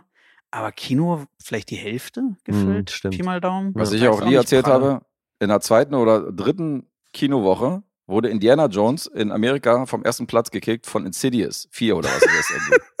Vom vierten Teil, Alter. Ja, ist krass. Also wirklich in der zweiten Woche oder so. In der Shit. wo du denkst, Alter, nicht mal irgendein Blockbuster, nicht mal Mission Impossible, Ja, wo du sagst, okay. Aber Insidious, Alter. Verrückte Zeiten. Crazy. Ja. Ja, leider kein gutes Zeichen. Bisschen tot, das Franchise. Mhm. Ja, Ja, halt Kino insgesamt, ne? Das Ja. ist schon. Ja, gut, die Hoffnung liegt auf. Oppenheimer und Barbie und äh, Mission Impossible. Und Nee, Tom Cruise hat jetzt gesagt, er macht jetzt äh, die Mission Impossible Teile genauso alt, wie Harrison Ford gerade ist. Weil er hat wirklich gesagt, so ja, wenn er das mit über 80 kann, dann kann ich auch Ethan Hunt bis 80 Ah, spielen. lieber Also, nicht, Alter. kommen noch ein paar Teile, hat er gesagt. Gottes Ja, also Ja, zu trauen ist ihm ja aktuell, Mhm. ne? Denke auch. Man ist ja eh schon absurd, was der in seinem Alter jetzt noch macht. Also, Voll. Wahnsinn. Respekt auf jeden Fall. der Typ ist so krass. Aber dass er irgendwelche Filmreihen ausschlachten bis zum Get-No, da bin ich auch einfach überhaupt kein Fan von, Alter. Mhm. Ja, dann kommen wir zu den Punkten. Mhm. Äh, IMDb 6,9. Ja. Hat Metascore von 57, Rotten Tomatoes bei einer 6,4. 58 Meterscore, oder? Ich hatte 57 auch Oh. notiert. Ja. Hängt wahrscheinlich davon ab, wann wir das Ganze notiert haben. In dem Rahmen bewegt sich das. Rotten Tomatoes 6,4 vom Publikum, äh, nee, von der Kritik 4,3 vom Publikum von 5 und Letterboxd ist bei einer 3,1 laut dem Mhm. Stand, den ich hatte. Alles nicht berühmt. Jetzt lösen wir unsere Punkte auf. Mhm. Bei mir ist es eine 7,5 noch geworden. Oh, bei Eine mir auch. Bei dir auch eine Deswegen- 7,5. Ja, null Punkte für Lee. Also, gleich. Wir klingeln. Juhu. Klingeln wir zu dritt? Nee. Wir klingeln nicht zu dritt. Nee, also ich habe echt schon mit sehr viel Nostalgie im Herzen dem noch versucht, eine Menge Positives abgewinnen zu können, Das ist bei aber einer 3. nee, bei sechs. Bei wow, 6. Alter. Ey, weil ja Phoebe Waller-Bridge, Alter, das ist halt ein bisschen Ja, wie ja. mit Diego Luna und Rogue One, so, die hat mir diese erste Sichtung wirklich hart ruiniert. So schlimm gleich. Ja. Eieiei. Eieiei. Ey. Ich kann es ja voll verstehen. Dafür hat mir halt auf der anderen Seite der Nostalgiefaktor mit Harrison Ford ein bisschen was ausgeglichen. Machen wir so. Wir klingeln mit den Punkten und ihr klingelt wegen Phoebe Waller-Bridge, weil die so eine genau, Bratze ist. Top. Okay? Fairer Deal, ja. ja. Also klingeln wir alle. Sehr schön. Alright. Dann äh, machen wir jetzt mal zu Hause Gesehenes. Und äh, verrückt wie wir sind, macht Classic Dave diesmal das Schlusslicht. Ö. Ich darf anfangen. Und äh, wir hatten gerade Indiana Jones and the Dial of Destiny. Das ist nicht der einzige Blockbuster, über den wir heute reden. Aha. Ich habe auch so einen mitgebracht. Und äh, meine erstmalige Berührung mit einem äh, großen Film-Franchise. Und das hatten wir hier in dem Podcast noch nicht. Und ich habe ihn jetzt zum ersten Mal gesichtet. Aus dem Jahr 2012. Die Tribute von Panem. Ach nee, The Hunger Games habe ich mir jetzt mal angeguckt endlich und habe mal meine Box endlich mal angekickt krass. und ausgepackt. Und äh, Regisseur, Drehbuchautor war Gary Ross. Der hat äh, geile Drehbücher geschrieben. Für Big zum Beispiel oder für Pleasantville. Ähm, Ocean's 8 ist noch von ihm, was jetzt nicht so ein geiles Werk ist. Und äh, wer hier noch ein Drehbuch-Credit hat, war Suzanne Collins. Das ist die Autorin der Originalbücher. Und Billy Ray, der wiederum Drehbücher geschrieben für Captain Phillips, Terminator Dark Fate, den letzten. Und das sind so die drei Drehbuch-Credits. So, wie, Kennst du den Lee? wie Ja, steht er zu denen? Lee war bei der Premiere sogar damals, Mhm. oder? Uh. Ja, ja. Nee, beim ersten nicht, beim zweiten war ich. Ach, beim Weil zweiten. beim warst du ersten dachte ich noch so, oh nee, jetzt ist das wieder so ein Disney-Kinderfilm Hm. Mhm. und bin nicht hin. Beim zweiten hatte ich dann mitbekommen, was da geht und dann war ich bei der Premiere zum zweiten. Und Du hast ja den zweiten dann angeguckt, ohne den ersten zu kennen? Nee, nee, ich habe den ersten dann nachgeholt Ah, okay. und bin dann zur Premiere des zweiten und das war krass, Alter, weil ey, tausende von Teenage-Mädchen, die Mhm. halt ausgeflippt sind, als Jennifer Lawrence da Mhm. ankam. Mhm. Also die war da schon eine krasse Heldenfigur für die, durch diese Geschichten eben. Wie alt waren die damals beim ersten Teil? Alt Jennifer Lawrence war? Hm? Also in der Rolle war sie 16, aber die war, glaube ich, 24 oder so. Ah ja. Oder 22. Mhm. Also war noch viel jünger, als sie später in den Film aussah, aber natürlich nicht so jung wie ihre Rolle. Hm. Ja, äh, ich gehe mal davon aus, dass ihr nicht die Bücher gelesen habt, oder? Nope. Weil das ist wieder so eine Young Adult äh, Buchreihenverfilmung, wie danach ja in zum Beispiel Divergent und so ein paar andere Filme danach gezogen sind. Und das waren absolute Bestseller in dieser Altersspanne bei den, besonders beim, bei den weiblichen Lesern. Ja, die Tribute von Panem. Wir haben hier ein dystopisches Szenario. Wir haben einen totalitären Staat namens Panem und dieser Staat, ähm, um jedes Jahr an eine vergangene Rebellion zu erinnern, werden halt die Hunger Games ausgetragen. Und die funktionieren folgendermaßen. Aus jedem der zwölf Bezirke werden zufällig ein Junge, also je ein Junge und je ein Mädchen äh, zwischen 12 und 19 Jahren, glaube ich, ausgewählt. Und aus diesen 24, die dann am Ende übrig sind für diese Hunger Games, darf nur eine einzige Person überleben. Sozusagen Last Man oder Last Woman Standing. Und jetzt geht es darum, dass alle natürlich trainiert und vorbereitet werden. Und äh, man kann das so chronologisch mit den Distrikten sehen.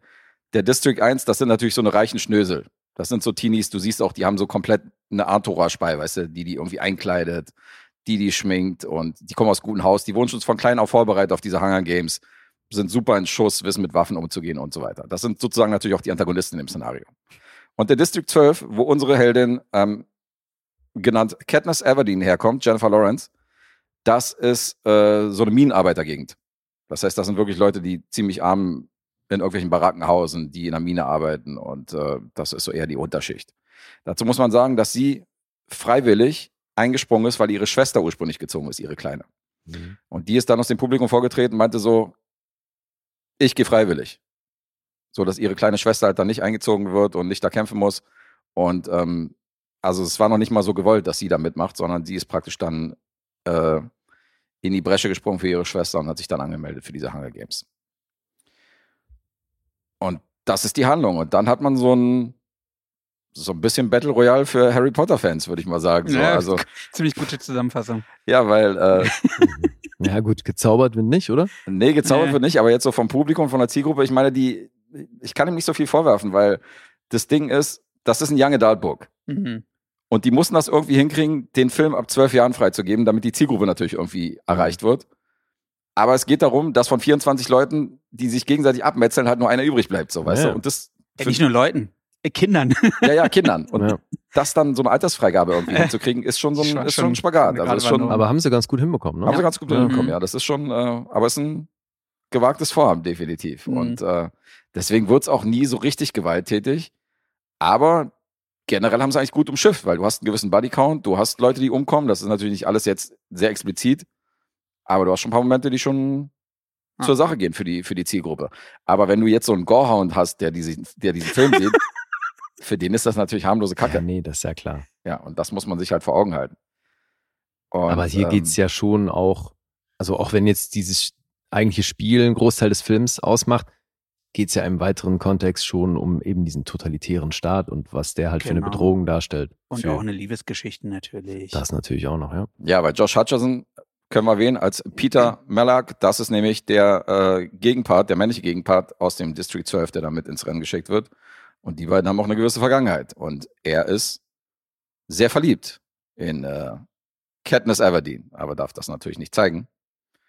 Und ähm, sie will natürlich nur ihr Ding da machen und will sich nicht auf irgendwelche Emotionen einlassen und versucht da zu trainieren und zeigt aber auch den, ähm, den totalitären Vorgesetzten, dass sie sich auch nicht gerne was sagen lässt, sondern ist eher so ein bisschen eigenwillig unterwegs mit eigenem Kopf und äh, ja, ich will jetzt nicht verraten, was sie da macht, aber es, ähm, die ist schon manchen da ein Dorn im Auge, drücken wir es mal so aus.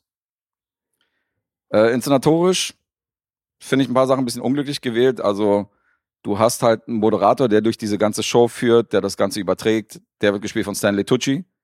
Und der funktioniert auch so ein bisschen als Erklärbär. Du hast so eine Szene mit mutierten Wespen, die da so eine Rolle spielt. Und es wird schon im Vorfeld gesagt, dass diese Wespen halt so ein ähm, Halluzinogen ausstrahlen. Das heißt, das heißt, wenn, wenn jemand gestochen wird davon, dann bist du auf so einem komischen Drogentrip und wenn du zu viel Stich abbekommst, kannst du auch sterben. Mhm. Und wir wissen das. Und dann gibt es halt diese Szene mit diesem Wespennest und damit wir das nochmal irgendwie in Erinnerung gerufen kriegen, taucht er halt in diesem halluzinogenen Wahn im Wald auf und erklärt nochmal, dass, wie das Mhm. mit diesen Wespen funktioniert und dass, dass man davon auch sterben kann. Wo ich denke, ja, ist jetzt unnötig, das jetzt nochmal zu erklären. Was ich zudem auch nicht so geil fand, ist der Einsatz der Wackelkameras bei Nahkämpfen, weil damit so ein bisschen die Dynamik äh, äh, so ein bisschen erzeugt wird. Und das fand ich so, du siehst halt die Kamera einfach nur, wie so links und rechts bewegt wird, während die halt irgendwie auf dem Boden wälzen. Was auch nichts damit zu tun hat, dass die halt irgendwie mitgeht, wie bei den Bourne-Filmen, sondern also es ist so, als wenn ich zum, zum DOP sage, Digga, wackel mal ein bisschen links und rechts mit der Kamera. Mhm. Das wirkt halt völlig random. Und das äh, fand ich auch, fand ich auch eher störend, ehrlich gesagt, als, äh, als gut. So, du hast es erwähnt, es war Jennifer Lawrence Durchbruch zum Star. Die hat für den Teil damals eine Gage kassiert von einer halben Million. Für den nächsten Teil hat sie 10 Millionen bekommen, Alter. der das ist 2013 mal ein rausgekommen ist. Würdiger Sprung. Das ist ein krasser Bin Sprung. mal Ja. gespannt, was du an Zahlen mitgebracht hast. Gute Agentur hat sie. ja, und die wollte erst nicht, weil die hat gesagt, so, da, da hängt ein riesen Franchise dran mit dem Mhm. Buch und äh, das ist eine riesen Fanbase, ich habe keinen Bock drauf. Und ihre Mutter hat dann gesagt, ich denke, du machst, worauf du Lust hast, unabhängig davon, was für Stoffe das sind. Und äh, die hat sie so ein bisschen reinquatscht und meinte so, ja, aber sie weiß, dass sich mit diesem Film etwas für sie ändern wird. Mhm. Und ähm, so war es dann auch. Also das war, das war ihr großer, ihr großer Durchbruch. Und es gab ein Swear Jar vor Ort und den hat sie natürlich zu 50 Prozent gefüllt laut Regisseur. Also sie war immer noch so, wie man sie sich vorstellt. Die war schon die große Schnauze auch hinter der Kamera. Und ansonsten, was ich noch nicht erwähnt habe, ist, dass dieser Cast hier, besonders von diesem totalitären Staat und wer noch so dahinter steckt, sehr, sehr prominent besetzt ja, ist. Mann. Also wir haben Liam Hemsworth unter anderem, wir haben Stanley Tucci, den habe ich erwähnt. Mhm. Dann haben wir Elizabeth Banks. Dann haben wir Wes Bentley, aus American Beauty bekannt. Woody Harrison. Und Pille. Wer? Äh, sag mal. Toby Jones noch dabei. Mhm. Also den hatten wir ja gerade. Lenny Kravitz. Mhm. Dann Jack Quaid, den wir in The Boys als eine der Hauptrollen sehen, hier komplett unterfordert, als einer von diesen äh, District 1, äh, District 1 Fatzkes. Alexander Ludwig, wiederum so ein bisschen der Anführer dieser District 1 Atzen, der ist der Sohn von Ragnar in Vikings. Mhm. Und Donald Sutherland, auch noch da einen richtigen Hochkaräter. Also, Ja, der ist das Staatsoberhaupt, ne? der ist der Staatsoberhaupt, der ist sozusagen der Präsident von dem, äh, von Panem. Korrekt. Und hinter der Kamera, Second Unit Direktor, war übrigens Steven Soderbergh in einigen Szenen, was, was ich auch nicht wusste. Auch ein Name und der Score stammt von James Newton Howard, also durchaus Leute, die man kennt. Der DOP war Tom Stern. Das ist der Stammkameramann von Clint Eastwood, unter anderem bei Mystic River Kamera gemacht und bei Flags of Our Fathers und so eine Sachen. Hm. Also äh, gute Namen, die hier eine Rolle, äh, die hier mitgemacht haben. Und war eins der größten und erfolgreichsten Filme von der Marge und äh, was die Blockbuster angeht, der 2000er Jahre. Der hat ein Budget von 78 Millionen gehabt, der erste Teil. 685 Millionen hat er eingespielt. Wow, Alter, das war ja ein Krasser. Riesenerfolg. Ey. Also für so einen Film, der irgendwie noch, äh, weißt du, wo es irgendwie kein Franchise gab Ja. oder der irgendwie nicht aus dem Marvel-Universum kommt, ist das schon, äh, ist das schon auf jeden Fall ein krasses Ding gewesen. Und Jennifer Lawrence mit einer halben Mülle abgefrühstückt. Ja, Jennifer Lawrence davon äh, 500.000 gekriegt von dem Kuchen. Das stimmt. Ja, ja, gut, aber gerade durch den Erfolg hatte die natürlich eine extrem gute, Gute Ausgangsposition für die nächsten Verhandlungen. Ja, Ja, das stimmt. Es gab auch hier die Rolle von, äh, von Josh Hutcherson, hier als Peter, diesem männlicher Gegenpart von ihr. Hm. Ähm, die wurde irgendeinem unbekannten Schauspieler, den kannte ich nicht, wurde die angeboten und der hat gesagt so, die Rolle würde mich so prominent machen, da habe ich gar keinen Bock drauf. Ja. Weil der wollte nicht berühmt werden. Ja. Der, der war zwar Schauspieler, aber der wollte sich halt im Hintergrund halten. Okay. Und da hat er deswegen die Rolle abgelehnt und so war es auch. Also der hätte dadurch definitiv ein Name geworden, äh, der wäre ein Name geworden und dann hätte man ihn überall erkannt und darauf hat er einfach keinen Bock und Mhm. hat deswegen abgesagt. Schon krass. ja, und ich fand ja Josh Hutch- Hutcherson in der Rolle immer so einen krassen Lutscher. Ja, war er auch. voll. Und der hat sich für mich halt komplett rehabilitiert mit Mhm. Future Man. Ja. Ja. ja. Ich fand ihn ja damals schon. seitdem. Kennst du den, wo er als Kind diese, diese Love Story äh, die, in Manhattan, diesen Liebesfilm Als Kind. mit, ja, als also war vor Hunger Games, irgendein Film, irgendwas mit Manhattan heißt der. Sagt dir der was? Manhattan Love Story. Den habe ich nur zur Hälfte gesehen, weil danach nein, nein, meine das war ein anderer mit Hardy. Hardy Krüger Jr., den meinst du, ne? Ja, ja. Warte mal. Nee, nee, das, da war ich ja mit dir im Kino. Nee, ich weiß nicht, äh, sag mir mal den Titel, ansonsten. Ja, ich guck mal schnell. Ich weiß, dass er in diesem, in diesem Remake Red, äh, Little? Manhattan, meine ich. Little Manhattan, sag mir nichts. Kennst du den? Oh, der war super. Der, Okay. ich glaub, weiß nicht, ob das seine erste Rolle war. Red Dawn. Da habe ich ihn, Stimmt. da habe ich ihn zum Beispiel gesehen mit, Ah. äh, auch mit Liam Hemsworth, dieses Remake. Ah. Mhm. Da hat er mitgespielt. Also man hat ihn ja öfter mal in Filmen und Serien Ja, ja. gesehen. Future Man kenne ich ja immer noch nicht. Ja, ich meine, als Kind hat er für mich super funktioniert und war, er zum Lutscher und Ja. halt. Kennst Ja. du denn Future Man? Nee. Ey, müsst ihr beide sehen, Alter. Das ist so lustig. Habe ich seit deiner Rezension Cool. auf, der, auf die Watchliste Cool. geschoben, aber noch nicht reingeguckt. Ähm, ich würde sagen, der ist mit 142 Minuten definitiv ein Tick zu lang. Also er braucht ein bisschen, um in die Pushen zu kommen. Da sind ein paar äh, Etappen in dem Film, die mir etwas zu lang vorkamen. Aber ähm, jetzt im direkten Vergleich mit diesen anderen Young Adult-Verfilmungen, wie diese Divergent-Reihe und wie die alle heißen, ich habe ja da überall reingeguckt, verstehe schon, dass man sagt, dass Tribute von Panem schon noch eine Nummer besser ist. Mhm. Also Ja gut, das ist aber auch bin ich dabei. durch alle Departments weg ein Blockbuster. Mhm. Das, wie du schon gesagt hast, man hat ja hier wirklich in Mhm. sämtlichen Departments große Namen. Ja, aber billig waren die anderen auch nicht. Waren da nicht auch so Meryl Streep und so Leute dabei und äh, Bei Divergent? Charlene Woodley? Ja, ja, da waren ja auch so irgendwelche Ja, großen nee, Namen. klar waren das jetzt auch keine Kleinfilme, aber wobei könnte sein. Jetzt der erste war ja auch lange nicht so teuer wie die und wahrscheinlich die Folgeteile. Denke auch. Also das waren schon auch äh, große Dinger, weil die Buchvorlagen von diesen, von, äh, von den Vorlagen waren auch gut. Wie ist denn die dritte Reihe, Mann? Neben Divergent, da gab es doch noch so eine Reihe, die irgendwie Ja. in dieser Zeit rausgekommen ist. Was war denn das Die nochmal? Bestimmung war Divergent, ne? Ja, das Ja. war die Bestimmung. Aber Mhm. da gab es noch eine Reihe, wo sie dann irgendwie auch einen zweiten Teil oder so gemacht Ja, haben. Komm Percy. Jackson gab es noch zu der Zeit, was auch so ein bisschen halt so ne, Bisschen, Teenie-mäßig.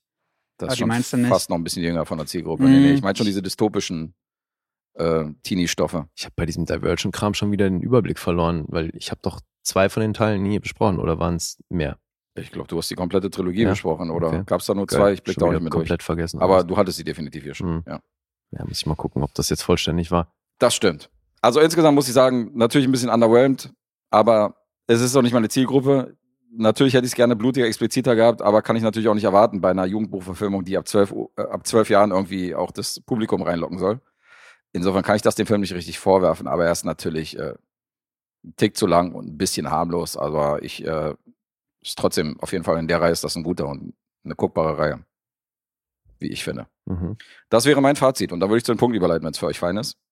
Ja, klar. Ähm, die Tribute von Panem, der Hunger Games, Punkte. IMDb 7,2. Metascore 68.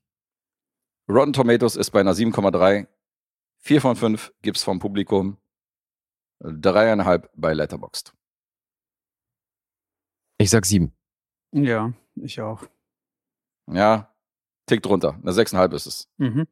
Ich habe sehr stark zu der 7 tendiert hier, aber irgendwie hatte ich dann doch ein bisschen mit der Länge aus äh, zu kämpfen und wegen der Harmlosigkeit mich dann doch für eine 6,5 entschieden. Mhm. That's what she said. Weißt du noch, wo du ungefähr bei Punkten damals lagst? Ich wäre auch so in dem Bereich, aber ich glaube, Mhm. eine sieben würde ich schon geben. Sieben Ja. wär's dabei. Ja. Ja, ich habe auch gerade nachgeschlagen. Und? Hatte auch damals sieben vergeben für den ersten Teil.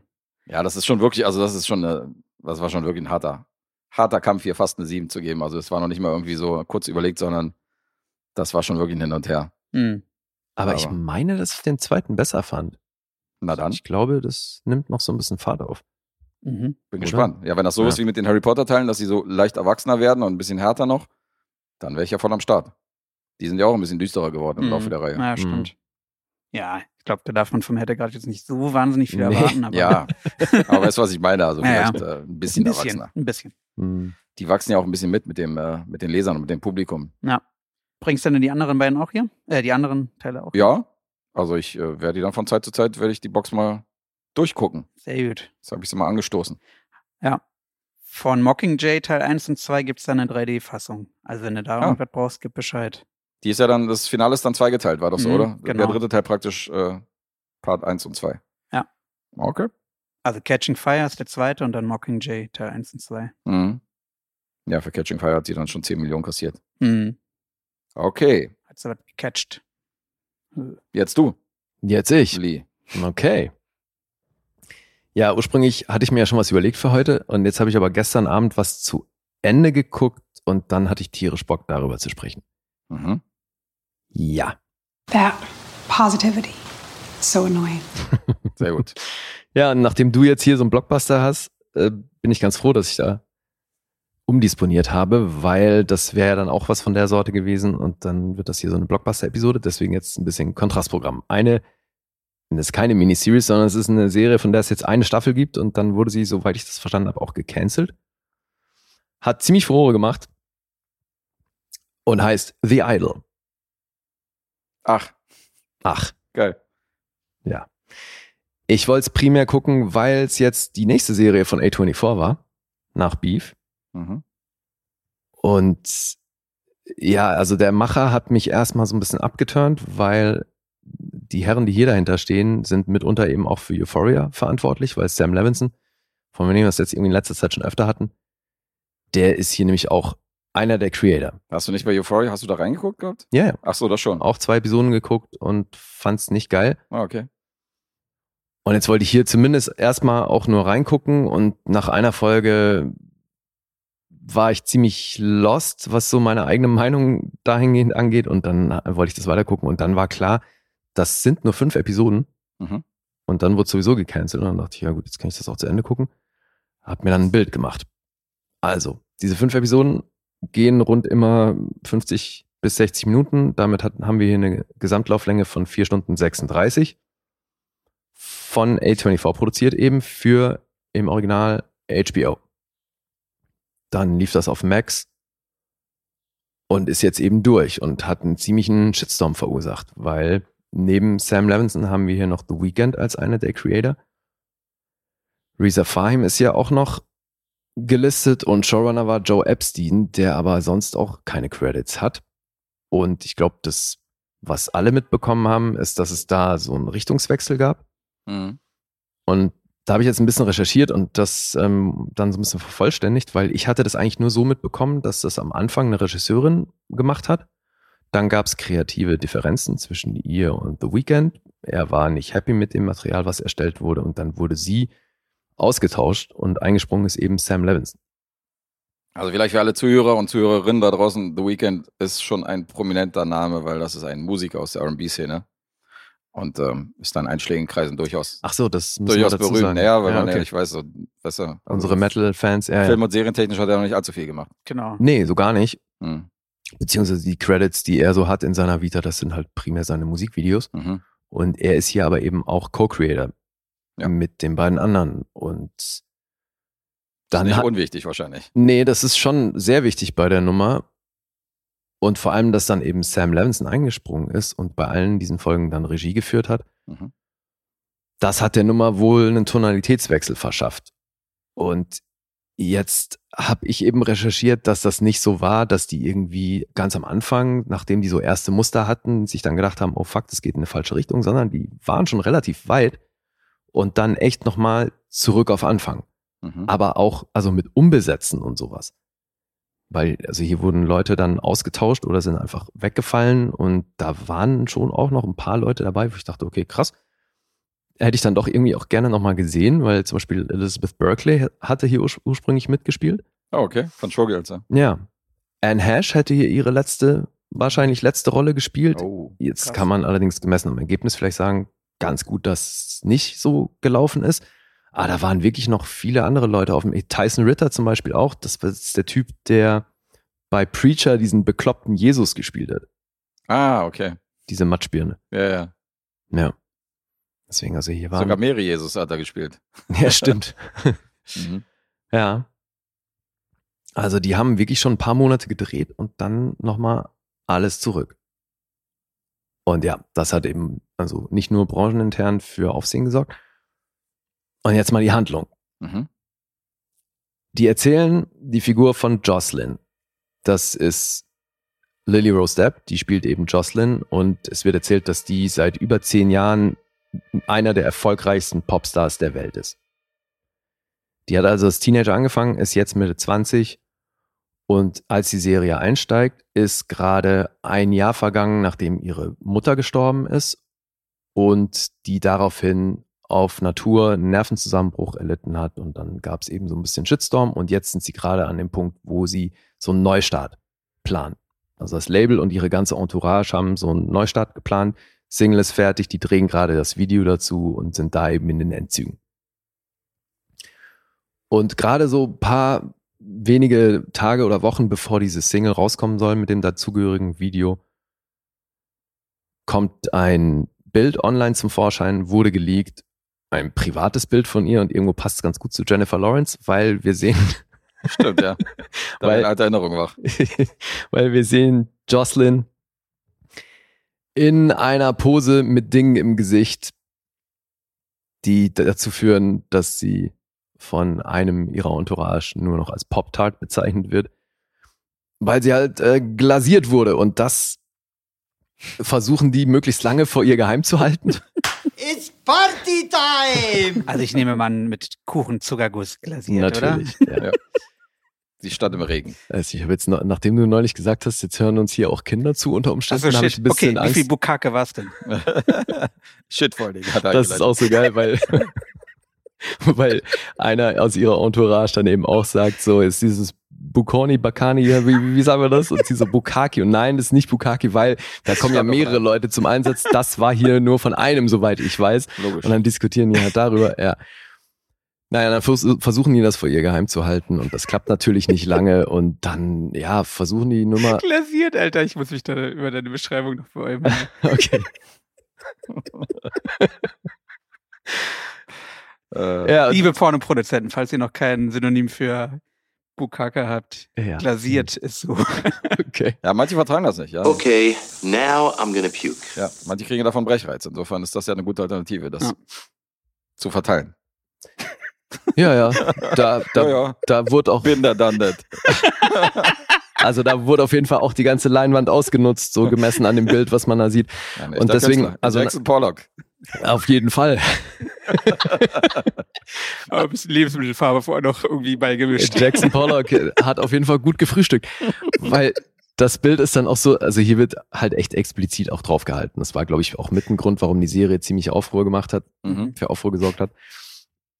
Weil man hier eben neben solchen Dingen auch sehr viel nackte Haut sieht. Und das fast schon übersexualisiert ist alles. Ja, jetzt versucht halt ihre Entourage, also weil da haben wir dann die beiden Manager und eine vom Label und ein Typ, der für die Konzerttour verantwortlich ist und das sind alles relativ prominente Namen, weil äh, Destiny und Chaim, ihre beiden Manager, werden von Divine Joy Randolph gespielt und Hank Azaria. Die Lady vom Label, Nikki Katz, wird von Jane Addams gespielt. Ja, die finde ich super. Ja, die ist toll. Ist aus Hang und so. Ja. Ja, in Hex hatte die auch eine geile Rolle. Mhm. Ja, und der Typ vom, äh, der für die Konzerte verantwortlich ist, das ist Eli Roth. Das ist jetzt mal so ihre Entourage und die versuchen dann natürlich da so ein bisschen Schadenskontrolle äh, zu betreiben, als dieses Bild rauskommt und versuchen da halt auch das Narrativ irgendwie zu kontrollieren. Und ja, Jocelyn, genannt Joss, die will sich dann erstmal ablenken, schlapp, schnappt sich ihre eine ihrer Freundinnen aus der, von ihren Background-Tänzern und sagt, hey, du wolltest mich doch immer, immer in diesen Club äh, mitnehmen, so, wie hieß der noch, lass da hinfahren, so. Ich will irgendwie einen drauf machen, so, ich will mich ablenken. Dann geht die mit ihr in diesen Club und in diesem Club lernt Joss dann die andere Hauptfigur kennen, Tedros. Und Tedros, das ist die Figur von The Weeknd. Mhm. Dem gehört dieser Club und der ist dann da so ein bisschen am Hosten, am Mikrofon und dann sagt er, oh krass, ist das etwa Jocelyn und oh, wie hart die in meinem Club und so und macht das halt, macht die ganze, den ganzen Club darauf aufmerksam, dass sie jetzt gerade da ist. Sie wird da so ein bisschen gefeiert, ist natürlich geschmeichelt und dann geht er auf sie zu und will mit ihr tanzen und so kommen die sich sehr schnell sehr nah und ja, dann wird gevögelt und dann hat er halt schon den Fuß in der Tür, weil dann beginnt seine manipulative Übernahme des ganzen Ladens.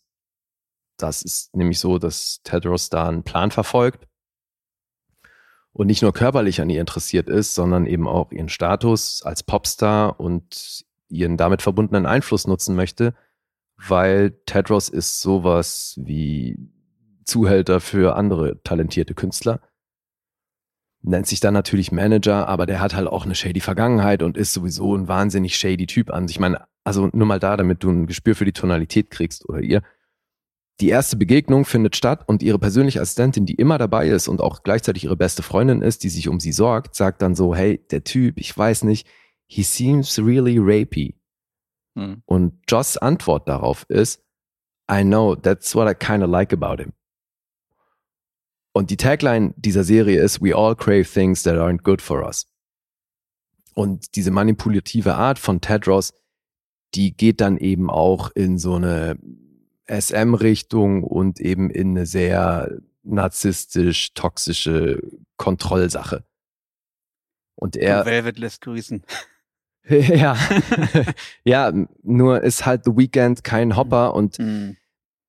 Alter, das ist schwierig an, an sehr vielen Ecken und Enden. Also Schade. zum einen, was hier inhaltlich als Message transportiert wird, ist halt fragwürdig auf so vielen Leveln, Hm. weil ich kann da auch nichts in Richtung Empowerment oder so rauslesen, weil es gibt überhaupt keine, keinen Umgang oder Reflektierung von dem, was hier problematisch dargestellt wird. Dass die sich freiwillig in so eine Hörigkeit begibt und dann mit sich machen lässt, wo er Bock drauf hat. Und äh, das also halt vor allem auch in Verbindung mit dem Einfluss, den sie dann eben auf äh, sehr viele Menschen hat durch ihre Musik und ihre Fans und Anhängerschaft. Alter, das ist schon alles echt schwierig.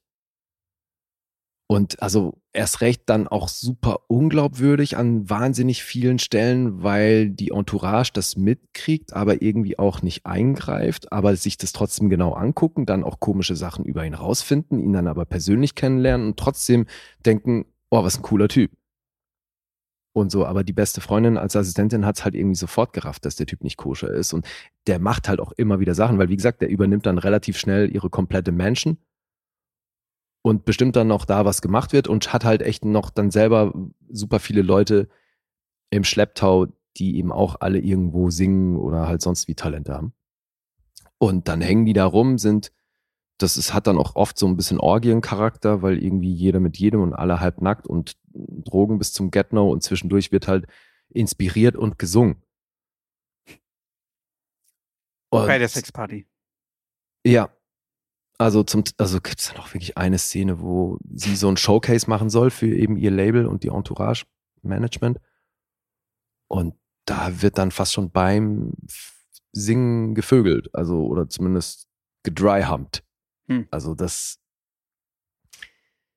Ja, und das ist Wirkt halt auch. irgendwie äh, mit Absicht provozierend Es ist, für den es ist voll mit der Brechstange Mhm. auf Shocking gemacht und das halt dann immer natürlich in, in so einem Musikvideo, in so einer Musikvideo-Optik untermalt mit Musik von The Weeknd.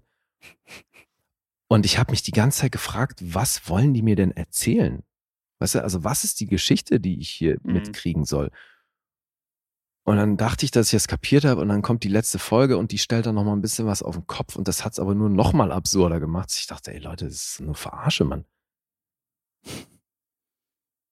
Nicht gut, das Ganze.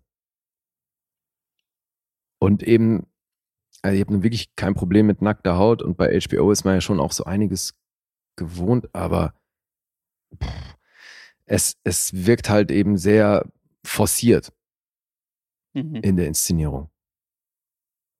Ja. Wer hier auch noch erwähnenswert ist an Schauspielern, ist Susanna Son. Die haben wir, oder Son, weiß nicht, wie sie ausgesprochen wird, S-O-N. Sie spielt Chloe und die ist auch eine von den talentierten Musikern, die er da im Schlepptau hat. Und das war Strawberry in Red Rocket. Mhm. Weißt du, das Mhm. kleine Mädchen, mit dem er dann das Verhältnis da anfängt? Die ist, glaube ich, von Blackpink, wenn ich mich nicht täusche. Ist eine Asiatin? Nee. Nee, nee. Okay. Nee, die hat sonst nicht viel gemacht. Das war ja bei Red Rocket, war das, glaube ich, sogar ihr Debüt. Und Mhm. äh, seitdem ist nicht so viel dazugekommen. Und hier hat sie jetzt auch wieder eine Rolle, wo sie recht nackt ist. Stört sie nicht. Scheint sie kein Problem mit zu haben. Ist ja auch fein. Die kann auch ordentlich Klavier spielen und singen, Alter. Also, das ist schon das, also so die, wie die musikalische Komponente hier inszeniert ist, damit kann ich ganz Ach. gut leben. Also, weil die können auch, also man glaubt tatsächlich ansatzweise, dass Lily Rose Depp als Jocelyn so ein, so ein krasser Popstar ist. Mhm. Das verkaufen die ganz gut. Die Figur von Tedros, die glaube ich überhaupt nicht. Also kein bisschen, Alter. Dass der Typ so ist mit der Backstory und dass er dann diesen Einfluss hat, das erzählt sich mir überhaupt nicht. Ich mich voll oft gefragt, warum hat der Typ, den er jetzt gerade so angekackt hat, warum haut er ihm nicht einfach direkt aufs Maul?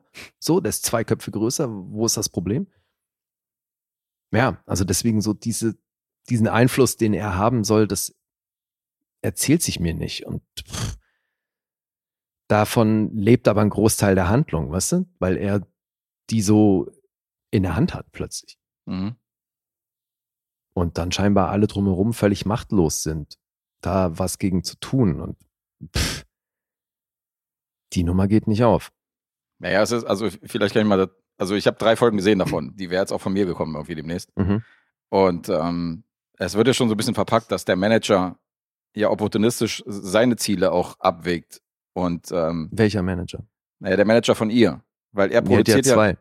Ja, aber er produziert ja gerade, ich meine, die Rolle von Hank Azaria. Okay. Weil er ist ja derjenige, den du vorhin erwähnt hast, der dann irgendwie, der, der zwar diese shady Geschichten hört, aber dann natürlich sagt so, ja, eigentlich ist er ein cooler Typ. Mhm. Weil er redet sich das schön, weil der Typ produziert ja gerade einen Song für sie, der ja sehr hitverdächtig sein soll und den Ja. die ja aufziehen wollen als jetzt großes Comeback von ihr. Und dadurch will er ja gar nicht den schlecht machen oder er will ja den gar nicht loswerden, sondern er sieht ja von der geschäftlichen Seite und so weiter, ist ja gut für dieses, für dieses Business. Ja, aber das ist auch nicht konsequent, weil die eben auch erzählen, dass seine Figur sie schon kennt, also der sie quasi entdeckt hat, als die halt irgendwie als kleiner Teenager auf irgend, in irgendeiner Mall was gesungen hat Mhm. und dass der seitdem an ihrer Seite ist und sie ihm menschlich wichtiger ist als als Star. Ja, das äh, sieht man Und- da nicht. Ja. Nee, eben. Und das Ding geht halt null auf, weil das ist mal so in der einen Situation mal so, in der anderen wieder so, weil manchmal hat er ja auch wirklich sowas krass väterliches. Mhm. Aber da denke ich mir halt so, warum ist er da nicht 24-7 vor Ort und guckt sich das an? Also weißt du, warum steht der da nicht mit acht Securities und nimmt den Laden auseinander? Mhm.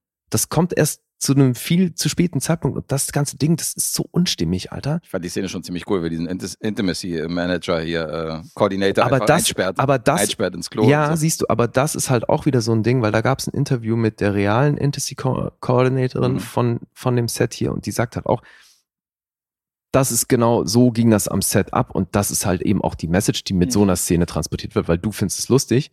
Die sagt aber, das ist der Tritt in die Fresse von unserem Job, weil wir machen den damit eben nicht, sowas zustande kommt. Mhm. Und davon lebt die Serie aber halt voll Ja, dass, klar. dass hier so Grenzen überschritten werden und das ist halt schon, weiß ich nicht. Also gut, jetzt macht Lily Rose Depp, zumindest bei dem, was man sieht, nicht den Anschein, als hätte sie dann mit all diesen Szenen großes Problem gehabt, weil die muss da schon sehr viel Körpereinsatz zeigen. Mhm. Die ist ja, selbst wenn die angezogen Und- ist, hat, hängt ja irgendwie der halbe Arsch raus und so. Und die Ja, Kleider ja. sind so kurz. Also Klar. die ist schon sehr, warst Also- ja auch morgens auf, oben ohne und so. Ist Eben. super freizügig. Und also geht in den Club mit einem durchsichtigen Teil an. Also es ist Ja. alles, ähm, genau. Die, man sieht aber auch, dass die sich wohlfühlt in ihrem Körper und das ist Mhm. auch fein. Ich fand tänzerisch, das hat sich mir nicht erzählt, dass sie die auch mit so gepusht haben, weil die wohl super tanzt. Also ich finde es halt immer krass, wenn dann sowas erzählt wird und du siehst einfach, jeder der, jeder der Background-Tänzer Mhm. ist so viel besser als die, aber gut. Ist ja tatsächlich in der Realität auch so. Die meinte ich ja, die, äh, die Asiatin, die ja auch so ein bisschen sie als Konkurrenz aufgebaut wird, weil Mhm. ja, weil sie ja auch dann hochgezogen wird zum Star. Das ist die eine, die bei Blackpink normalerweise auch richtige Musikerin ist. Die ist schon ziemlich prominent. Nee, ich meine, Chloe ist die, die in der Entourage von Tedros ist, die kleine ja, ja, die. Klavier spielt. Ja, das Mhm. habe ich dann gecheckt. Aber ich dachte, du meinst erstmal die Asiatin, weil die ist zum Beispiel auch tänzerisch und von der Performance ist sie besser als Ja, Rose. Depp, definitiv. Ja. Hm. Aber ich finde, also sie verkörpert das gut. Sie macht das gut. Es gibt ja diesen Moment, wo, wo sie halt, Wer ist jetzt sie? Äh, Lily Rose Depp, Mhm. wo sie auf der Bühne steht und dann äh, für dieses Video dann dreht und wo dann schon die Füße bluten und sie das aber genauso will, wie sie sich das vorstellt und so, obwohl die halt unter Zeitdruck stehen und so. Also die Szene fand ich schon, schon recht gut, aber wie Weekend sich da inszeniert hat in dieser Serie und die Szenen halt mit ihm, die sind halt wirklich, die sind halt sehr fragwürdig. Also Da gibt's so viele Cringe-Momente. das ist schon, da bin ich, äh, da muss ich leider einstimmen in die, in den Tenor. Hm. Der ist schon, der ist auch nicht gut schauspielerisch, das kommt auch noch dazu. Nee, eben. Das kommt halt dazu, wenn er das auch wirklich bringen würde, dass du ihm das glaubst, dass der über, über so ein krasses Charisma eben auch problemlos die Leute um Finger wickelt und dann kontrolliert, weißt du? Mhm, eben. Aber Der hat dann so einen dünnen Zopf, dann heißt es so, ja, Leute mit Rattenschwanz darfst du sowieso nicht trauen, das sind die schlimmsten und so. Und ich denke die ganze Zeit, ja, und rapey und so. Und ich denke, ja, ja, genau, genau so ist es. Aber ja, eben. verhalten sich dann trotzdem. So, weißt anders. du, also wirklich Red Flags am laufenden Band. Ja. Sämtliche Leute nehmen Mhm. die wahr, aber niemand tut was. Und die, ich weiß nicht, ob da irgendwo was Sozialkritisches drin sein soll, weil es funktioniert einfach nicht, Hm. weil halt so eine Entourage erzählt wird, die jeden einzelnen Schritt von ihr kontrolliert und beobachtet, weil Geld drin steckt. Hm. Weißt du, Eli Roth sagt ja auch bei jedem so, hey, wenn ich hier sitze und atme, dann höre ich einfach, wie sich mein Bankaccount leert, weil ich nicht arbeite und nicht Geld reinbringe. Mhm. Deswegen, die ist für die ja ein krasses Produkt und das da habe ich dann auch gedacht, ja, soll das jetzt irgendwie was Hm. die Musikindustrie kritisieren in irgendeiner Form, wie halt mit solchen Popstars umgegangen wird oder was. Aber das ist dann eben, du wirst sehen, mit der letzten Folge stellen die hier nochmal einiges auf den Kopf, wo ich dachte, gespannt. was, so, was soll denn das jetzt? Also, Mhm. ja. Aber ich mag ja, ich bin ja großer Fan von Euphoria und finde ja die Serie grandios. Mhm.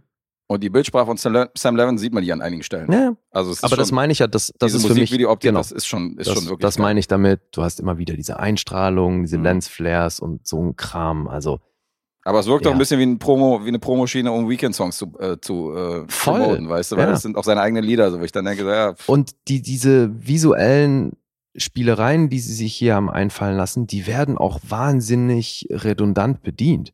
Das mhm. ist nicht so, dass es hier mal irgendwie aufgrund der Situation machen wir jetzt das und das, sondern dann kommt das halt wieder und wieder und es erzählt aber nichts Neues. mhm. Vorteil an der Nummer eben, man ist einigermaßen schnell durch. zweideutig. ja, jetzt habe ich eigentlich nur noch Zahlen. Na dann. Wie, viel, wie viele Folgen waren es? Fünf. Fünf. Mhm. Ah, Pi mal Daumen. Na, 50 bis 60 Minuten. Ja, Deswegen okay. Gesamtlauflänge Ja. 4 Stunden 36. Mhm, danke. Sie Idol. Yep. Dann schieß mal los. 5,0 gibt's auf IMDb. Metascore ist bei 27. Auf äh, Rotten Tomatoes von der Kritik 4,4. Das sind 19% Empfehlung. Publikum ist bei 2,5. Das sind 41% Empfehlung. Und auf Letterbox ist sie nicht, weil es sollte ursprünglich ja weitergehen. Also ich glaube, mein, mein Highlight waren tatsächlich ihre Manager. Also Divine Joy Randolph und Hank Azaria. Mhm. Ja, die waren gut. Und ich meine, Lily Rose Depp spielt das vereinzelt schon auch gut. Und sie kann ja nichts für, für dieses katastrophale Drehbuch und Mhm. für die Inszenierung kann sie auch nichts. Deswegen schauspielerisch kann man ihr hier auch nichts vorwerfen. Und natürlich macht sie eine gute Figur dabei. Finde ich auch. Aber das rettet hier nix. Mhm. Finde ich auch. So, wer So. fängt an? Dave. Klingt auf jeden Fall nach einer sehr absurden Mischung aus äh, ein paar Schauwerte gibt's. Nee, aber nochmal, die, die Schau, noch mal, ja. die Schauwerte, die kann ich hier wirklich nicht positiv einfließen Ja. lassen in die Punkte, weil das Die, nichts dazu beiträgt, dass das Mhm. irgendwie eine bessere Serie ist dadurch. Mhm. Und wenn ich dann, weißt du, also weil du siehst in der ersten Folge schon alles, was du von Ril- Lily Rose Depp jemals sehen wolltest. Und ähm, dazu bräuchtest du dann die anderen vier Folgen nicht. Deswegen Hm. mehr nackte Haut macht die Nummer hier nicht besser. Mhm. Tja. Ja, gut. doppelklicken, ey! Ich weiß ja, dass du auch gerade mit dann solchen Themen, wenn die eben na, nicht den gewissen Kontext mitgeben oder die Message auch nicht klar ist, extrem Schwierigkeiten hast. Ja. mich nachvollziehbar. Ja, weil sowas ist nicht ungefährlich, weißt du, Ja. weil was Mhm. Transport, weil die Zielgruppe von The Weeknd, von Lily Rose Depp und so Mhm. weiter, die sind natürlich jung. Ja. Und klar steht hier äh, Mature Audiences drauf und damit müssten die volljährig Mhm. sein, wenn sie sich das angucken, aber also mal ganz ehrlich, machen wir uns nichts vor. Ja, aber es Ja. ist doch, also, ähm, also, selbst wenn jetzt irgendwie jüngere Mädchen das angucken, sagen die doch nicht so, ja, okay, ich will auch so einen Typen haben, weißt du? Glasier mich. Also ja, genau. Also es wird ja schon, wie du meinst, es wird ja schon, es werden ja schon die Schattenseiten von einem Popsternchen gezeigt. Also, weil du meintest so von wegen, dass die Message nicht so rüberkommt und so weiter, wa- wa- was einem die Serie sagen will. Also es geht für mich darum, was die Hauptfigur hier, wonach die sucht und was sie bereit ist, dafür über sich ergehen zu lassen. Und was ich mich aber frage, was einfach nicht erzählt wird, ist mit welchem Ziel. mhm. Weißt du? Und deswegen gerade mit vor dem äh, Hintergrund, dass Mental Health und all diese Themen, weil das ja auch so ein bisschen damit reinspielt, die ähm, Dinge, die, also Kindheitstraumata und sowas und was hier die, die Auseinandersetzung mit dem Thema Kindheitstraumata angeht, das ist ein Tritt in die Fresse, Alter. ja, aber ich traue Erst halt, recht, ja. warte auf die letzte Folge. okay, bin gespannt. Aber ich traue halt vielen jungen Fans, die das sehen, halt auch zu, dass die sagen so, ey Mädchen, was machst du denn da so? Also hör doch mal auf deine beste Freundin, so, weißt du, die dir, die dir abrät in dieser und dieser Situation und die eben sagt so, ja, nee, Red Flag. Also die werden jetzt nicht alle sagen so, boah, ist das geil, das will ich auch. Finde ich. Ja, das ist jetzt schwer, was dazu zu sagen, wenn du das Ja gut, ich nicht bin gespannt. Ja gut, dann muss ich erstmal den Abschluss sehen. Also Ja. das ist jetzt mein Status momentan. Ja, Ja, gut, mach jetzt. Es geht um Ja. auch ein gewisses Kalkül, was da mit drin ist und Okay. so. Und das ist einfach, was die Message angeht, finde ich hoch fragwürdig. Oder? Mhm. Also gemessen daran, und zitiere mal, Tritt in die Fresse, klingt für mich eher nach drei Punkten. Mhm. Das ist fast schon zu hoch, würde ich sagen. Ich sag, ich halbiere diese drei Punkte. Auf anderthalb. Und liegst damit richtig. Wow. Yeah. ich bin bei anderthalb, ja. Krass. Punktlandung bei Für eine 1,5. A24-Produktion. ja, Die Bandbreite scheint mittlerweile. also die, die haben jetzt wirklich, gerade in letzter Zeit, haben die ein paar Sachen rausgebracht, die ich echt Ja. weit entfernt von geil fand. ich habe mir eine Zeit lang ja auch alles Mögliche von den reingezogen. Auch diesen Mhm. komischen Rockerfilm, der war ja auch mm, so lala. Ich weiß nicht, ob du den gesehen hattest. Komischer Rockerfilm. Ja, warte, Hm. warte, warte. Ich habe sofort den Namen. Bist du betrunken? Komischer Rockerfilm. Jetzt ist auch wieder so, ey. Classic Dave. Voll.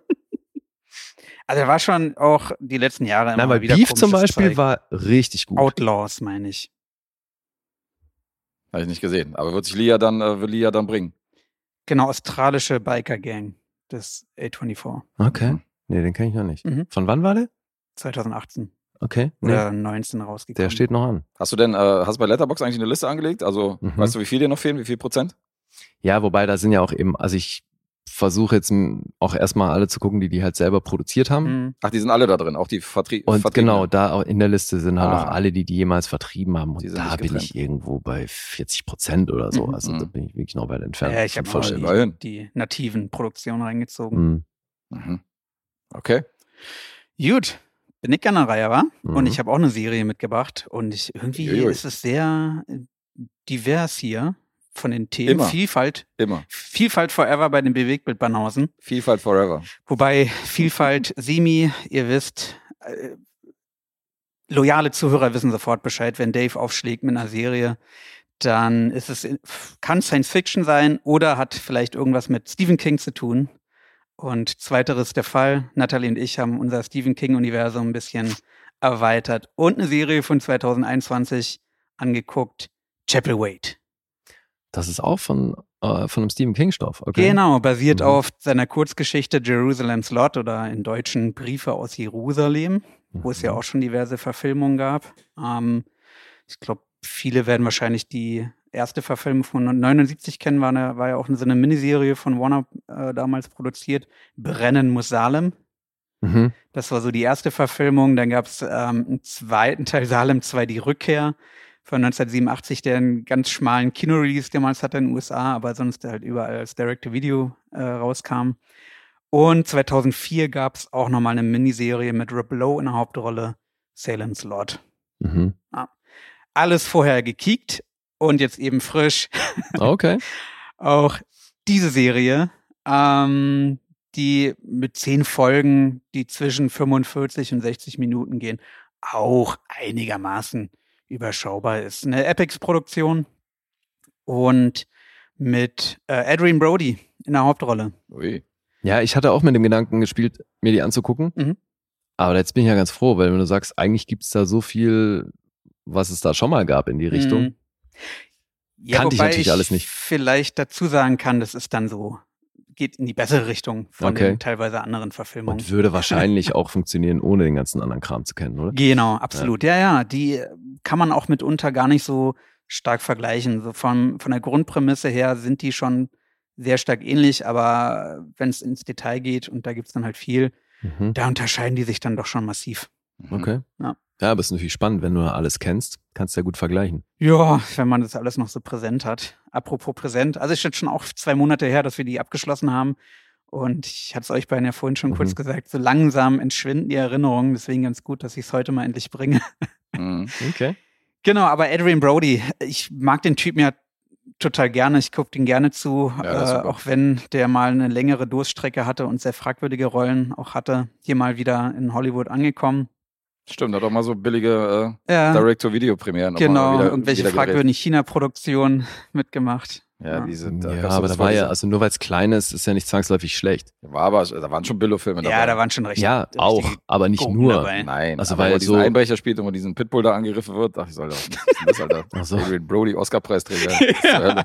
Ja, aber Äh. manche haben ihn ja schon für Predator irgendwie so ein bisschen belächelt. Ja, stimmt. Der Da ging es so langsam los, glaube ich, ne? Weil Predators war das. Predators, Ja. ja, Der von ist ja noch Roberto Blockbuster Rodriguez. Ja. und hier ähm, spielt einen Familienvater, er spielt Captain Charles Boone, ähm, angesehene Familie. Und er ist Vater von drei Kindern, ähm, zwei Mädchen und einem kleinen Sohn.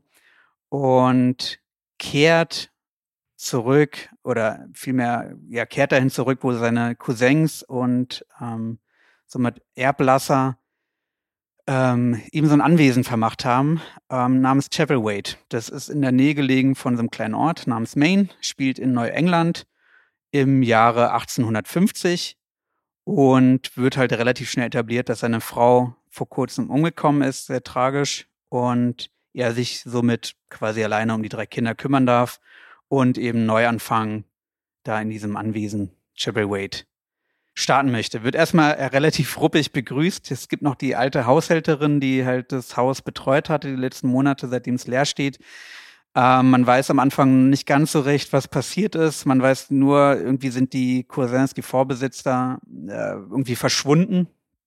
Und es wirkt halt alles erstmal ein bisschen seriös. Die Haushälterin haut auch gleich rein. Äh, er versucht sie halt noch irgendwie zu gewinnen, weil er eben nicht weiß, wie er das große Haus dann managen soll und die Kinder natürlich irgendwie auch zufriedenstellen kann. Und die sagt aber, nee, da, hier geht's nicht mit äh, sauberen Dingen zu. Ich kann aber eine Frau aus dem, aus dem Nachbarort empfehlen und ähm, genau, die auch sofort an den Start kommt. Ähm, Emily Hampshire spielt Rebecca Morgan. Die kennt man vielleicht aus Schitt's Creek oder 12 Monkeys der Serie. Ich kannte sie aus dem Film Snowcake. Ähm, die dann als Haushälterin für die drei Mädels agiert. Ähm, die Töchter, die eine wird gespielt von Jennifer Enns. Ähm, die hat so gut wie nichts bisher gemacht. Die mittlere Tochter spielt, äh, wird gespielt von Serena Galamgas. Die kannte ich aus Orphan Black, hat da so eine kleine Rolle gehabt. Und der Sohn, der in der Serie so Pi mal Daumen sechs, sieben Jahre alt ist, wird gespielt von Ian Ho. Der Alter, 2010 geboren, geboren ist, mittlerweile schon 32 Credits auf IMDb hatte. Alter, was? Ja, Okay. ich kenne den aus. The Expanse, da hat er in diversen Folgen als kleiner Junge mitgespielt. Okay. The Expanse meine ich, Ja. hatte ich ja schon mal gebracht. Ja, Und ich jetzt auch immer noch letzter Eintrag ist, äh, hat ein paar Folgen bei, bei Star Trek Strange New Worlds gehabt. Mhm. Scheint anscheinend so ein ziemlich gefragter Junge zu sein. Ja, krass. Ja, also hier überschaubar an Screentime. Ähm, die mittlere bekommt so ein bisschen mehr. Die spielt nämlich eine stumme. Also seitdem die Mutter gestorben ist, ist sie stumm, spricht kein Wort mehr. Man bekommt so raus. Sie macht halt dem Vater auch irgendwie, also Charles äh, Vorwürfe, dass er da halt irgendwie mitverantwortlich ist für den Tod der Mutter. Mhm. Und das ist halt alles so ein bisschen suspekt und zerrüttetes Familienverhältnis so ein bisschen. Und alle stehen noch unter dem Schock des frühen Todes der Mutter. Mhm.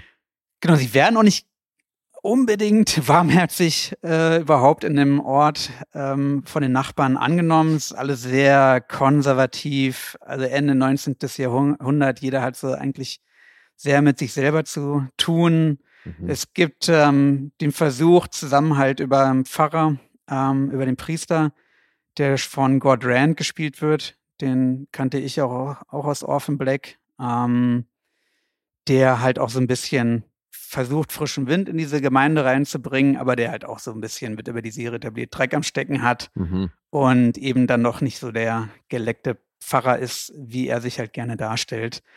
Und ja, eine Serie halt die Familie immer stärker natürlich mit den Dorfbewohnern in Berührung kommt, aber eigentlich eher abgewiesen wird, als warmherzig aufgenommen wird und dann nach und nach sich etabliert. Die beiden Cousins, die Vorbesitzer des Hauses, die waren halt irgendwie, ja, nicht ganz koscher. ähm, So, so. Nicht ganz aber- verschwanden oder verschwinden auch immer noch Kinder, irgendwelche Menschen in dem sowieso relativ überschaubaren Ort. Und warum erzählt er natürlich die, die, die, die Serie? Da will ich auch nicht zu viel vorwegnehmen. Also wer den Stoff aus den alten Verfilmungen kennt und vielleicht kann ich halt ein, äh, weil, ja, das ist natürlich dann viel Thema im späteren Verlauf. Ähm, also wer Bock hat auf Vampire, der wird hier ganz gut bedient, weil darum geht's dann letztendlich Aha. um die Hintergrundgeschichte seiner Familie und ja, dem Vampirismus. Er selber hat dann auch verschiedene Visionen, die dann auch immer heftiger werden. Ähm, er sich halt zum Beispiel einen Spiegel anguckt, sein Gesicht massiv verzerrt wird und das sind dann immer so die Schockmomente in dieser eher in die Horrorrichtung Mhm. zu verordnende Serie. Genau, also routiniert erzählt. Ähm, die ersten Folgen machen immer ein bisschen Lust auf mehr. Ähm, gibt insgesamt fünf Regisseure, die halt jeweils zwei Episoden gedreht haben, die allesamt viel Serienerfahrung haben, also Mhm. diversen K Serienkrempel gedreht haben.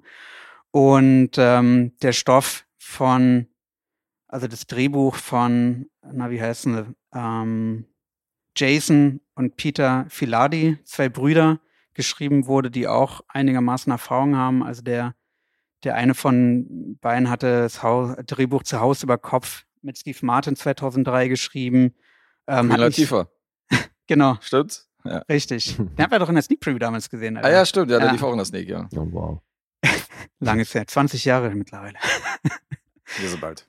Ähm, sein älterer Bruder hat noch ein bisschen mehr Credits. Der hat das Drehbuch damals zu Flatliners geschrieben, also die 1990er Verfilmung. Oh. Der Hexenclub, dieser Teenie-Film von 96, hat auch das Drehbuch von Salem Slot, dieser Miniserie Mhm. mit Rob Lowe 2004 geschrieben, hing anscheinend so an dem Stoff, weshalb es dann nochmal diese neue Produktion gab. Der hat auch, auch ein bisschen andere Stephen King Sachen gemacht. Nightmares and Dreamscapes war auch so eine Miniserie aus 2006 dann und scheint so ein bisschen addicted zu sein in diesem, in diesem Universum. Genau, also drehbuchseitig ähm, ganz gut, ähm, routiniert umgesetzt. Es gibt dann halt, nachdem die ersten Episoden die Story und durch die, die Story wird halt auch mal wieder in Rückblenden erzählt. Die Mutter wird natürlich gezeigt und das Verhältnis in der Familie und, und eben was auch vor allem seine Cousins damals so getrieben haben und was damals passiert ist. Äh, kommen dann halt später auch so zwei Episoden, wo ich gedacht habe, Alter, was ist das für ein Scheiß?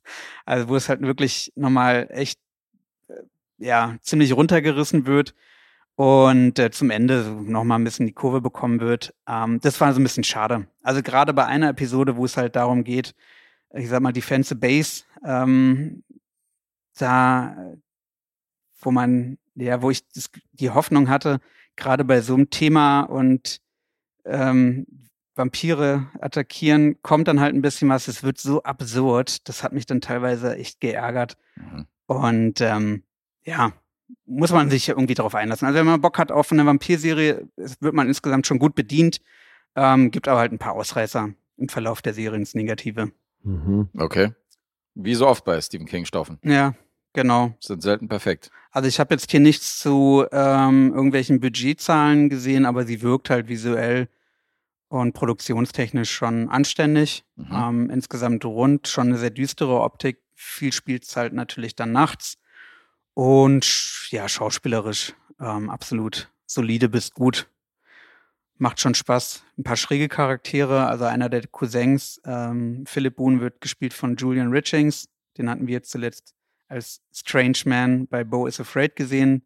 Ich weiß nicht, ob ihr den präsent habt. Der hat so eine ganz markante, so ein ganz markantes Gesicht. Ähm, Seine Rolle hieß Strange Man. Was war denn, was genau. war denn der Strange Man bei Bo is Afraid? Ich überlege auch gerade kann halt auch nicht einfach. der Birthday Man, oder? Nee, das nee. ist, glaube ich, die Mann so, ich glaube, der hat bei dem Wald als Schauspieler, glaube ich, agiert, so als sehr schräge Figur. Okay. Ähm, ansonsten hat er auch bei X-Men, der letzte Widerstand, ähm, so einen strangen Typen mal gespielt. Alter. Und, äh, und bei düstere Legenden Alter. wird er als Weird Janitor gelistet. Okay. Also Weird und strange Rollen sind sein Ding auch. Ja, auf jeden Fall. Es tut mir ein bisschen leid, dass er da halt als Schauspieler so abgestempelt wird, aber gut, wenn er seinen Lebensunterhalt damit verdienen kann, aufgrund seines Aussehens. Das ist so wie dieser Alte, der bei Freitag der 13. immer so gesagt hat, yeah. geht nicht in den Wald und so. Dass man den so als lieben Großvater besetzt, so, das war doch klar. Nach dem Oder Film hier der von Hills of Ice, wie heißt denn der Typ der aus der 77er Verfilmung? Ach, der auch bei äh, einer Flug übers Kokosnest mitgespielt hat. Hat der da mitgemacht? Der, der so weird aus. Ja, ja, der, hatte, der auch ja, so weird ja, Der hatte keine Sprechrolle, sondern den haben sie einfach nur gezeigt, wie er gerade irgendwie, genau. Der auch bei irgendwelchen Kannibalenfilmen damals Ende ja, ja, wegen der Optik. Ja. Ja, ja. Ja. Missgestaltet halt. genau. Äh, ansonsten wollte ich dir sagen, ähm, der Antagonist wird gespielt von Christopher Hayendahl. Ja. Den dürftest du von Hell, Hell Wheels ja. kennen. Hell Wheels, äh, der, spielt, ja. der spielt auch mit. Ähm, The Sweet. Genau, Cast macht Spaß, gut gecastet. Ui, ui, ui, Cast macht Spaß. Der Cast macht Spaß. Chicken, chicken. Classic Dave. Ja, also insgesamt relativ kurzweilig. Wie gesagt, gibt ein paar Episoden, die dann so ins Negative abschwenken. Ähm, der Aufbau der Story durch die vielen Rückblenden und diese Vision wird interessant gehalten und spannend gemacht. Mhm. Ist manchmal wirkt zu routiniert. Ähm, Punkt. Mhm. Punkt, sagt er. Okay. Genau. Okay. Was ich noch rausge oder nicht herausgefunden, was ich noch gelesen hatte, war, dass es zweit im Februar 2022 die Ankündigung gab, dass die Serie nochmal um eine zweite Staffel verlängert werden soll. Da kam sonst bisher nichts bei MDB, ist auch nichts gelistet. Ich habe so ein bisschen die Vermutung, dass da nichts mehr kommt. Hm. Mhm. Also gerade auch ne, mit Adrian Brody in der Hauptrolle. Ähm, Ja, die binden sich ja selten so lange, so eine, so eine Ja. A-Lister. Genau. Ja, hab sonst nur Zahlen noch dabei. Mhm. Jetzt Was, was euch noch interessiert. Nee, Horrors? IMDb liegt bei 7,2. Ähm, Rotten Tomatoes bei 60 Prozent, die Audience bei 80 Prozent und gibt auch eine Letterbox-Bewertung, die bei 3 3,5 liegt. Mhm. Guess fängt an. 7,5. Ich sag sieben. Hm, noch knapp darunter. Ich bin bei einer 6,5 gelandet. Dort oder 6,5? Mhm. Mhm. Sonst der Dave immer recht optimistisch immer bei der Punktevergabe. Ja, Diesmal nicht. kann man gucken. Muss man nicht. Mhm, mhm, mhm. 6,5 trage ich dich ein. Thanks. Alright, ja, jetzt können wir gleich weiterraten. Ja, können wir gleich weiterraten. Stimmt. Ja, jetzt kommt nochmal ein gemeinsamer Film. Unser zweiter gemeinsamer, ähnliche Tonalität für Fans von Indiana Jones. Hat Da. auch einen orientalischen Touch. Eben, ja. Schauplätze und so ähnlich, Ja. wo die Verfolgungsjagden da stattfinden. Also ja. insofern, Marokko. Wo, wo gibt's noch Ähnlichkeiten für dich? ja, Marokko. Hm? Das Produktionsjahr. In der Wohnung, in der Wohnung, wo das Ehepaar auch äh, gelebt hat, wurde, wurde auch Indiana Jones der Tempel des Todes eine Szene gedreht. Mhm. Fun Fact. Ja, ist klar. So, wer redet? Vielleicht noch ein Tipp von Lee, dass ich ein Riesenproblem mit queeren, homophoben Stoffen habe. Also insofern, das sind meistens Filme, die eher so in der unteren Region bei mir landen, ja. Nur, dass du Bescheid weißt, Danke jetzt, für den Punkte Tipp. redest. Die hat das Bukake da gefehlt, oder? Äh, wieso? Na, ist ja nicht so, dass bei queeren Stoffen keine Bukake-Partys stattfinden. Also das eine schließt das andere nicht aus.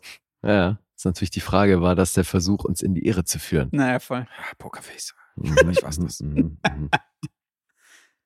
So, Wer fängt an? Äh, ich fange an. Mach ich jetzt einfach mal.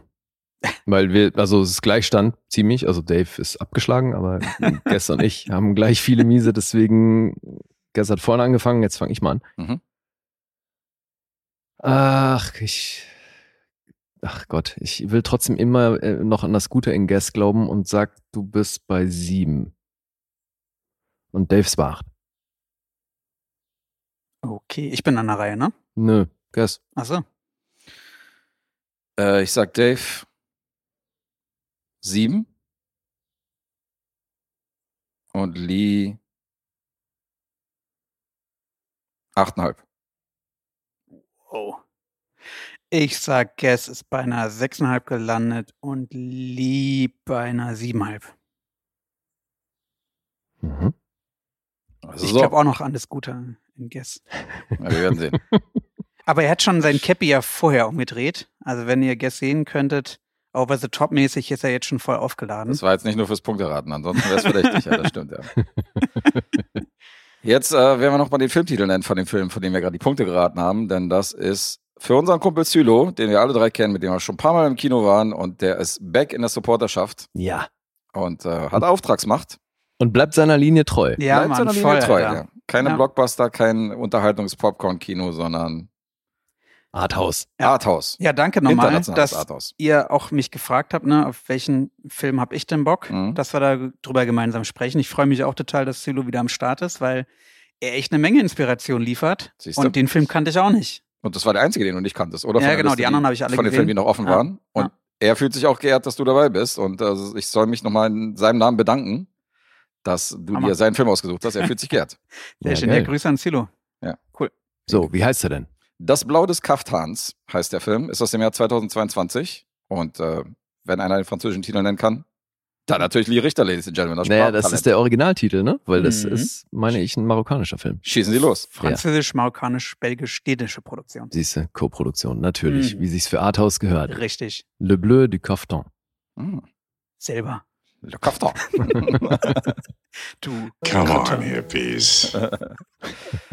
Ja, Regisseurin und Drehbuchautorin dieses Stoffes war Mariam Touzani, eine Dame, die äh, 2019 Adam inszeniert hat. Das ist auch ein Film, den man durchaus kennen könnte, so aus äh, Mhm. in Arthouse-Kreisen. Der ist auf Festivals eigentlich gut, äh, gut unterwegs gewesen. Ja, und das ist schon heftig, weil die Dame ist Jahrgang 80, Mhm. hat gerade mal vier Credits. Das ist hier der zweite Langfilm. Ansonsten hat sie zwei Kurzfilme und e- besagten Adam gemacht. Ja. Alter, und die bringt's halt schon auf 14 Preise und 31 Das Nominierungen. ist krass, wa? Nicht schlecht. Da ich Zwei gedacht, Langfilme. ja, Mann, Alter. Alter. Mhm. Ja. War nicht alleine beim Drehbuchschreiben dabei. Nabil Ayush war noch dabei. Ihr Mhm. Ehemann?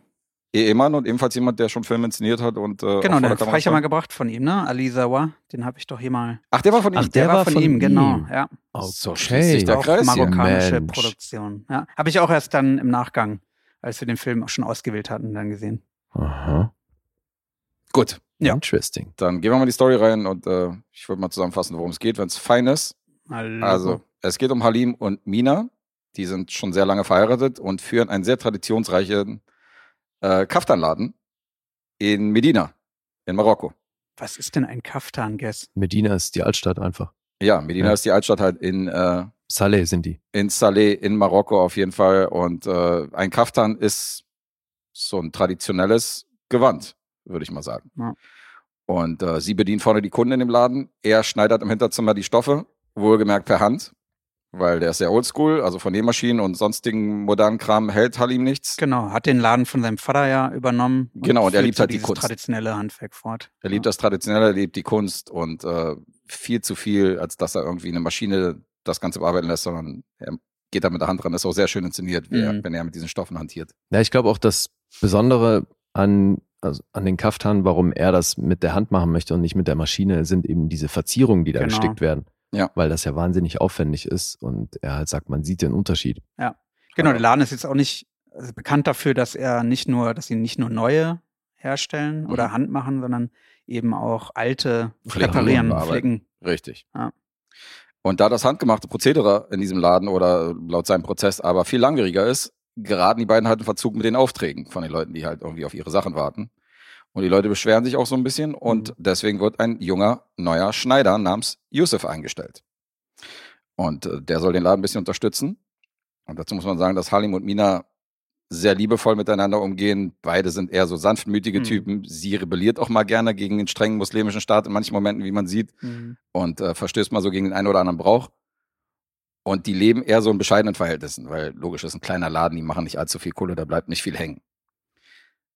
Doch in diesem streng gläubigen muslimischen Land hat Halim halt ein Geheimnis, das ist hier wichtig. Er fühlt sich nämlich zum eigenen Geschlecht hingezogen und verschafft sich immer wieder sexuelle Erleichterung in so einer Kabine von so einem öffentlichen Bad. Mhm. Und äh, Mina weiß von seiner Ausrichtung. Und die beiden leben halt mit diesem, mit diesem Geheimnis äh, schon seit langem zusammen, mit dieser Ehe. Und deswegen beäugt sie halt den neuen jungen Schneider Yusuf halt so ein bisschen mit Argwohn, kann man an der Stelle sagen.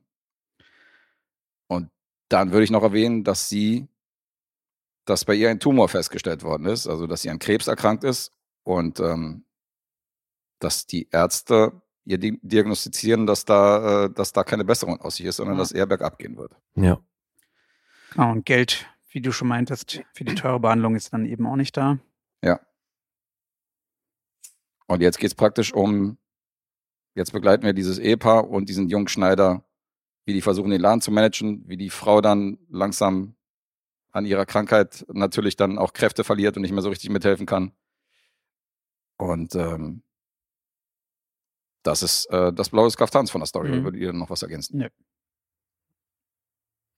Mm, Ja, ich glaube, im- also das ist das Setting, aber ich glaube, worum es im Schwerpunkt geht, ist schon die Auseinandersetzung, ein Thema Liebe Mhm. und natürlich auch seiner Liebe zu anderen Männern.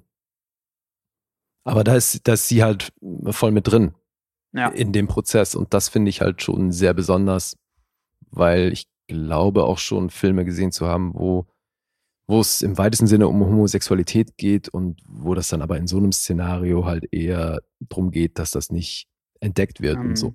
Ja, ja, eben. Also das, so ganz große Drama. Prämisse, ja. Und das, nach außen Drama ist hier ja hier selten ein Thema. Ne? Richtig, ja. So, es ist ja wirklich ein wahnsinnig auch, ähm, ist fast, hat ja schon fast schon was Kammerspielartiges, weil wir wirklich nur diese drei Figuren haben, Mhm. die hier im Fokus stehen. Klar kommt mal eine Kundin in den Laden, aber das, was die Geschichte bedient, wird von diesen drei Figuren erzählt. Ja, und der Charakter von allen dreien wird in kleinen Momenten richtig gut beleuchtet, sodass du weißt, wie wer tickt. Das finde ich immer ganz cool. Mhm. Wenn sie zum Beispiel am Fenster steht mit ihrer Zigarette und die Straße beobachtet und du siehst diese traditionellen Menschen, die da irgendwie hoch und runter laufen und wie sie sich dann verhält zum Beispiel. Und dass es ihr egal ist, ob die Nachbarin sie jetzt schief anguckt oder Ja. so. Also das ist so, das ist so dieses leicht rebellische, dass sie halt auch, dass sie zwar trotzdem betet und eine gläubige äh, Muslimin ist, aber auf der anderen Seite widersetzt sich auch manchen Traditionen. Mhm. Ja, und das Besondere hieran finde ich eben auch, dass das geil gemacht ist, dass die Figuren alle im Verlauf des Films werden die immer dreidimensionaler. Ja, Ja. stimmt. Ohne dass die hier groß ein Flashback auspacken und eine Backstory dazu erzählen oder so. Ja, und die Dynamik ändert sich auch zwischen den dreien jeweils. Das Mhm. Finde ich auch sehr organisch, wie, das, wie sich das entwickelt. Wie sie sich dann auch zu dem jungen Schneider verhält und so. Das ist ja auch eine Entwicklung. Und wie er dann zu ihr auch steht am Ende des Films, im Gegensatz zum Anfang des Films, also es ist Ja. wahnsinnig gut geschrieben. Und äh, wahnsinnig gut gespielt von allen drei Beteiligten. Also das ist sehr ruhiges, subtiles Schauspiel, aber richtig gut. ja. aber hey, die Regisseurin, boah, Alter, Die weiß, was sie macht, meinst du? nee, ich meine, wie viel hat die für die Augen ihrer Protagonisten übrig? Mhm. Alter, wie, wie geil inszeniert die denn bitte die Augen der Leute? Ja. Das ist ja unglaublich. Ja, Das stimmt, die ist Alter. ganz oft nah dran, ja. Und deswegen, also Salih Bakri, der hier Halim spielt, boah, Alter, der war für mich echt eine Erfüllung. Ja, das ist Was krass. das bitte für ein geiler Typ. Mhm. Mhm. Ja, Mann. Der, Der spielt das so krass- groß. Ja, Mann. Also ich meine, sie auch, ne? Also Mhm. wie Guest schon Ja, ja. gesagt hat, alle Beteiligten machen das hier super. Hättest ja, du sie er- wiedererkannt? Weil wir haben die ja in Incendie gesehen. Mhm. Ach so? Ja. Nee. Das war die. Ja. Ach krass, nee. Das habe ich nicht mehr gewusst. Das ist die Frau aus Osnandi, okay. Ja. Nee, das habe ich nicht gewusst. Ja, ich habe auch in ihrer Vita gesehen, dass die 2007 war die in Berlin hier Shootingstar. Mhm. Also, die hat da ja auch schon ein paar internationale, also Coriolanus war sie auch dabei. Die hat schon ein Mhm. paar Hollywood-Filme auch Genau. gedreht. Der Mann, der mich niemals liebte mit Ja. Leonardo DiCaprio hat er. Ach, da war sie auch dabei. mitgespielt. Ja. Okay. Ja. Ja, also ich hat meine, schon ein paar 82 Credits, der hat jetzt schon verdammt viel gemacht. Mhm. Ja, ich dachte mir schon, dass sie da in ihrem Gebiet ist sie bestimmt groß da, aber international hätte ich sie jetzt nicht erkannt. Naja, er wiederum im Ursprung ja äh, Comedian aus Palästina Mhm. und hat auch schon viele Filme gedreht, aber der Herr, der den Yusuf spielt, äh, Ayub Erster Nisui, Film. einziger Credit, ja. Mhm, krass. Auch ein gutes Debüt. Ja, ist wirklich gut gecastet. Und einen Comedian da zu besetzen in dieser Rolle, das ist schon auch eine ganz krasse Nummer. Mhm. Ja, aber der funktioniert perfekt in der Figur. Ja, ja, der ist super. Also du merkst irgendwie, dass der keine, kein böses Gen irgendwie in sich hat und in sich trägt und äh, allen Menschen eher offen gegenübertritt, aber irgendwie auch nicht allen Menschen offen gegenübertreten kann, weil er immer dieses, du merkst auch diese Last, die er mit sich trägt, weißt du. Mhm. Und ähm, das ist echt gut gemacht. Das ist wirklich ein tolles, tolles Drama. Das so still überrascht und mich. ruhig, wie das ist. Ja. Das Hat- überrascht dich jetzt. Hat dir also durch die Bank weg gut gefallen, ja? ja, wahnsinnig gut. Mhm. Also und au- auch trotz der Länge von 122 Minuten und trotz der wirklich ruhigen Inszenierung ähm, ist das ein ist das ein stiller Film, aber Ja, siehst du, und das ist wo eben, alle Department halt irgendwie da würde ich, da würde ich ein Veto einlegen. Dass es ein stiller Film ist? Nee, dass er trotz der Länge Danke.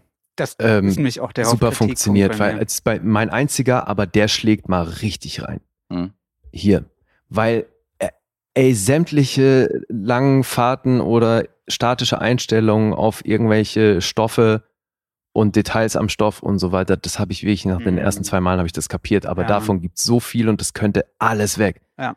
Der Film könnte locker eine halbe Stunde, wenn nicht mehr, kürzer sein und wäre so viel besser. Sehe ich genauso. Alter, weil das Ding, boah, das ist so krass. Die also weil die Story, wird ja in einer Viertelstunde schon Ja, ja, eben. eröffnet. Und danach wenn du tut das, sich ja relativ wenig Das- in diesen 122 du Minuten. könntest das Alter. wahrscheinlich sogar auf eine Dreiviertelstunde Mhm. runterkürzen und es wird immer noch gut funktionieren, Ja. weil die tragen das schauspielerisch so krass, Mhm. dass sich das perfekt erzählt und da wiederholt sich halt auch ein bisschen was und ähm, auch wenn die hier eine schöne Entwicklung durchmachen, diese ganzen Detailshots auf Stoffe und so weiter, ich finde, das könnte alles raus, weil der lässt sich schon verdammt viel Zeit und ich kann gut damit leben, wenn wir eine Einstellung haben, wo wir eine Minute lang in die Augen von Saleh Bakri gucken, Ja.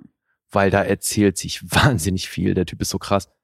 Und wie gesagt, also ich liebe, wie äh, Mariam Toussani, wie die Mhm. Augen inszeniert, Alter, das ist wirklich krass. Aber da ist ganz viel dazwischen, was unnötig, das Ding unnötig in die Länge zieht. Und Mhm. das fand ich wirklich, wirklich schade, weil ich habe das geliebt, denen dabei zuzugucken. Mhm. Aber ich war immer wieder zwischendurch an einem Punkt, wo ich dachte, oh Leute, komm schon, das braucht jetzt kein Mensch, macht weiter so. Geht mir genauso. Also für mich sind das zwei Geschichten in diesem Film. Das ist einmal diese Dreierkonstellation und was zwischen diesen Figuren passiert, wie sich das entwickelt. Das ist der Teil, wo du sagst, das ist interessant. Die zweite Storyline, und deswegen habe ich das überhaupt nicht gelangweilt verfolgt, das sind die Momente, dass ein Typ mit diesem, mit dieser handgemachten Kunst von Tradition zu Tradition, weißt du, von, seinen, von seinem Vater noch übermittelt und so, dass er versucht, das noch irgendwie aufrechtzuerhalten, auch wenn es natürlich nicht das Klügste ist, wirtschaftlich gesehen, geschäftlich gesehen und alles mögliche und auch so, man könnte es sich in vielerlei Hinsicht leichter machen. Und deswegen finde ich diese Aufnahmen, wie er mit diesen Stoffen umgeht und diese Szenen in dieser Schneiderei, finde ich genauso wunderschön. Das ist eine andere Storyline Mhm. für mich, die für mich genauso funktioniert. Das war für mich nicht überflüssig, sondern auch diesen Kann Teil finde ich super interessant. Kann ich verstehen, aber wenn dann schon die, ich bespitz mal, die fünfte Kundin ankommt und halt nicht versteht, dass die so unglaublich lange für die Näharbeiten brauchen und dafür kein Verständnis hat und sie kommt in der nächsten Minute halt wieder so eine Person rein, Mhm. dann ist es für mich halt sehr inflationär und Mhm. war halt nicht förderlich in der Dynamik.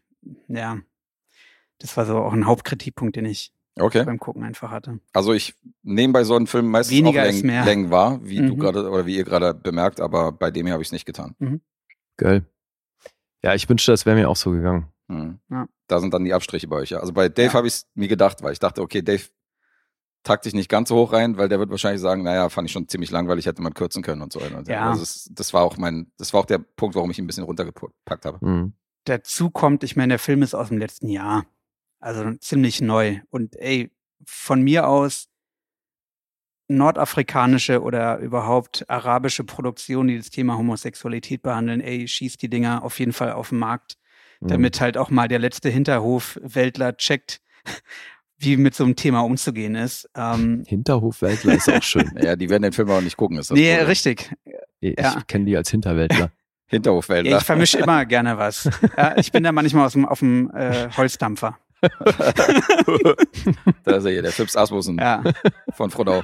Aber so vom, vom, Grundle vom grundlegenden Thema her war das jetzt halt auch für mich natürlich keine Neuerung. Es, mir hat's unglaublich gut gefallen, wie sensitiv vor allem die Hauptdarsteller das halt rübergebracht haben. Sensitiv. Aber ähm, ja, so von der Grundprämisse halt auch schon häufiger Habe ich euch jetzt genau verkehrt rumgetippt oder was?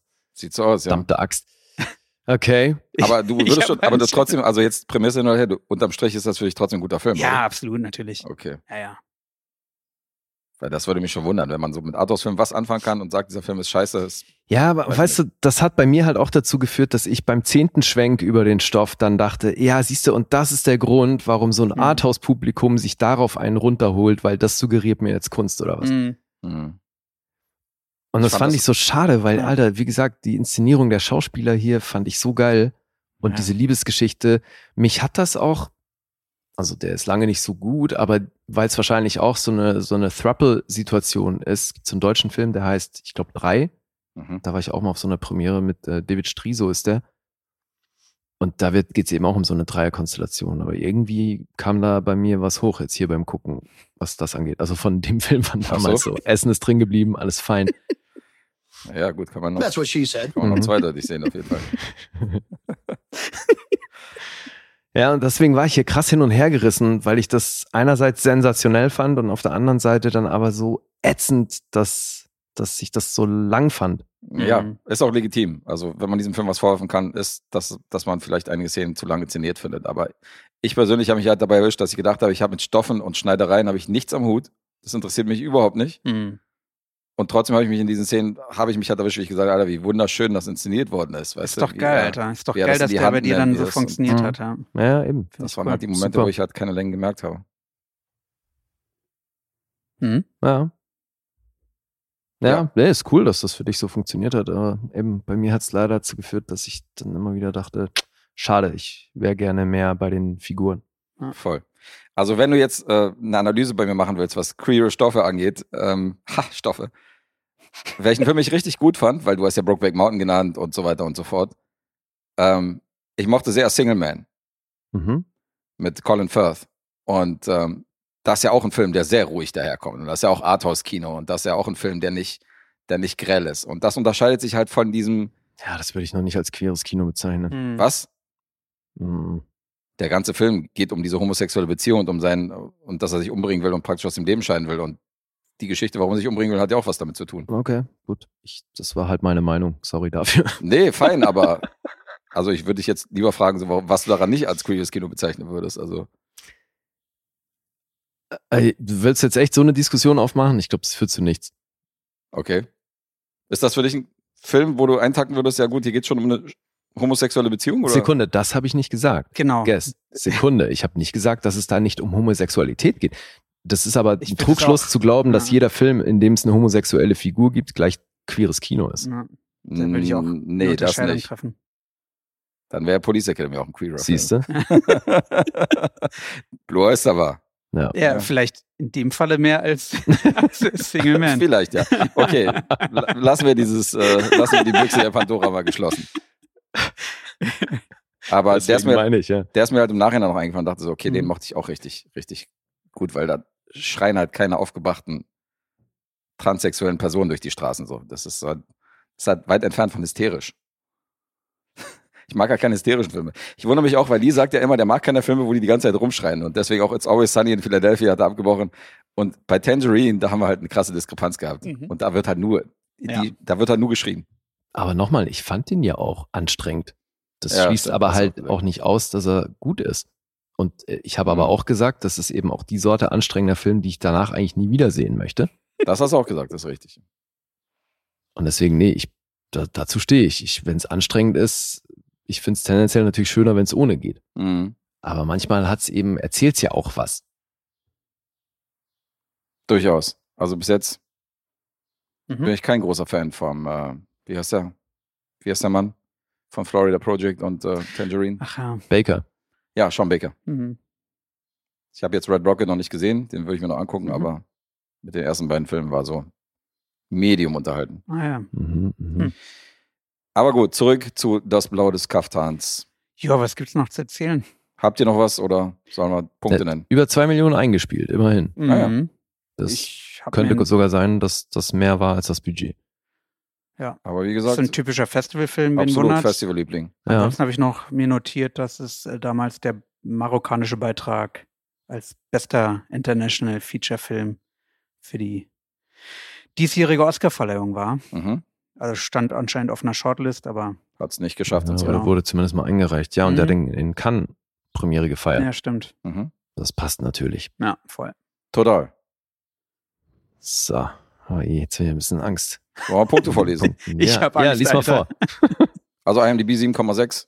Ähm, der Film hat einen Metascore von 83. Rotten Tomato Kritiker sind, äh, Kritiker sind bei 8,2. Mhm. 4,2 von 5 vom Publikum und Letterboxd 3,8. Schon sehr gut, wa? Lösen wir mal auf. Ich gebe 8,5. Wow. Ich hab's geahnt, ey, Alter, bin verdammt. ich weit weg. Ja, ich auch. War die falsche Richtung, Jungs. Ja, ja, ja. So, Lee und Dave, Guest überrascht mal wieder. Ich bin bei sieben. du eine 7 nur. Mhm. Dann Wow, okay, kannst das, du mal klingeln, Guess. Ich bin auch bei sieben. das wird dem Film echt nicht gerecht, Jungs, ey. Der ist viel zu schön, um dem eine 7 zu geben. Das ist unglaublich. Digga, du hast Tangerine dreieinhalb gegeben, Alter. Du darfst aber gar nichts dazu sagen. Ey, was ist denn mit dir los? Alter, jetzt bin ich hier anderthalb Punkte neben dir und dann sagst du, beschwerst du dich. You're a sweet, sweet horse. ja gut jetzt. Ich rechne jetzt hier mal zusammen. Lee rechnet zusammen. Ja. In der Zeit Also, es ist ein schöner Film, aber wenn man den wirklich, wenn man da eine, eine Stunde weggekürzt hätte, dann wäre es für mich. eine Stunde, Alter. Ja. Dann geht er, ne, Das dann geht er 60 Wesentliche- Minuten. Das Wesentliche kannst Silo, du in der Zeit erzählen. Ich gehe mit dir allein ins Kino. Die anderen beiden sollen in Fast and Furious gehen. nee, das war echt mal ein guter Film von ihm, also. Der hat mir gefallen. Nee, das passt aber ganz gut mit dem Vergleich. Ich meine, wir haben ja ne, als gemeinsamen Film auch Indiana Jones gebracht, der halt auch für mich einfach viel zu lange. Der war überhaupt nicht kurzweilig. Also phasenweise Mhm. vielleicht mal schon, aber mit zweieinhalb Stunden und der geht halt hier nur eine halbe Stunde kürzer. Lustigerweise war ich da auch äh, über euch. Ja, das stimmt. Also bei unseren beiden gemeinsamen Filmen heute du bist halt ein bisschen geduldiger geworden äh, anscheinend. habe ich punktemäßig da ein bisschen nach oben ausgeschlagen, offensichtlich. Ja, Manchmal frage ich mich wirklich, für wen ich das ja eigentlich mache. unglaublich. Für Silo. So, jetzt Nein, also Ja, danke für für den Silo, Tipp, Silo. Es war auf definitiv keine Zeitverschwendung. Ist Ähm, wahrscheinlich ein Film, den du dir früher oder später wahrscheinlich auch angeguckt hättest, weil du guckst ja, ja, schon ja, eine Menge so eine, definitiv. Ja, so eine internationalen Stoffe, die irgendwie rauskommen sind. Also absolut. schon wieder Stoff, ein schwerer Stoffwitz. Jetzt bin ich mal gespannt, ob Dave in den Lostopf kommt. Nee, Mann. Ja, also, Sieht nicht gut aus? das sah ja davor schon nicht gut aus und das ist mit der Runde jetzt nicht besser Ja, geworden. stimmt, hat sich ja noch entfernt. Also recht. Ähm, ja, ich hab's. Okay, schieß los. Ja, das ist für Guest jetzt natürlich mal wieder gut gelaufen. Dadurch, dass er hier so gegen das geschossen hat, was er sonst so macht. Gegen das Establishment. Ja, Dadurch hast du jetzt hier echt gut äh, gepunktet in der. Runde oder eben nicht gepunktet. So, finaler Endstand ist Dave hat sechs Miese, Uiuiui. ich habe viereinhalb Miese und Guest dreieinhalb und hat damit gewonnen. Yay. Ja, ordentliche Diskrepanzen. Heute Punkt für mich. Nullpunkt. Ja. Jawohl, Glückwunsch. Aber wir lernen ja auch draus für zukünftige Rezensionen. Man merkt sich auch, wer wie wo bei welchen Punkten lag. Insofern Mhm. kann man ja auch eventuell mal mit reinnehmen in die zukünftigen Punkteratereien. Hast du denn jetzt mal einen aktuellen Stand?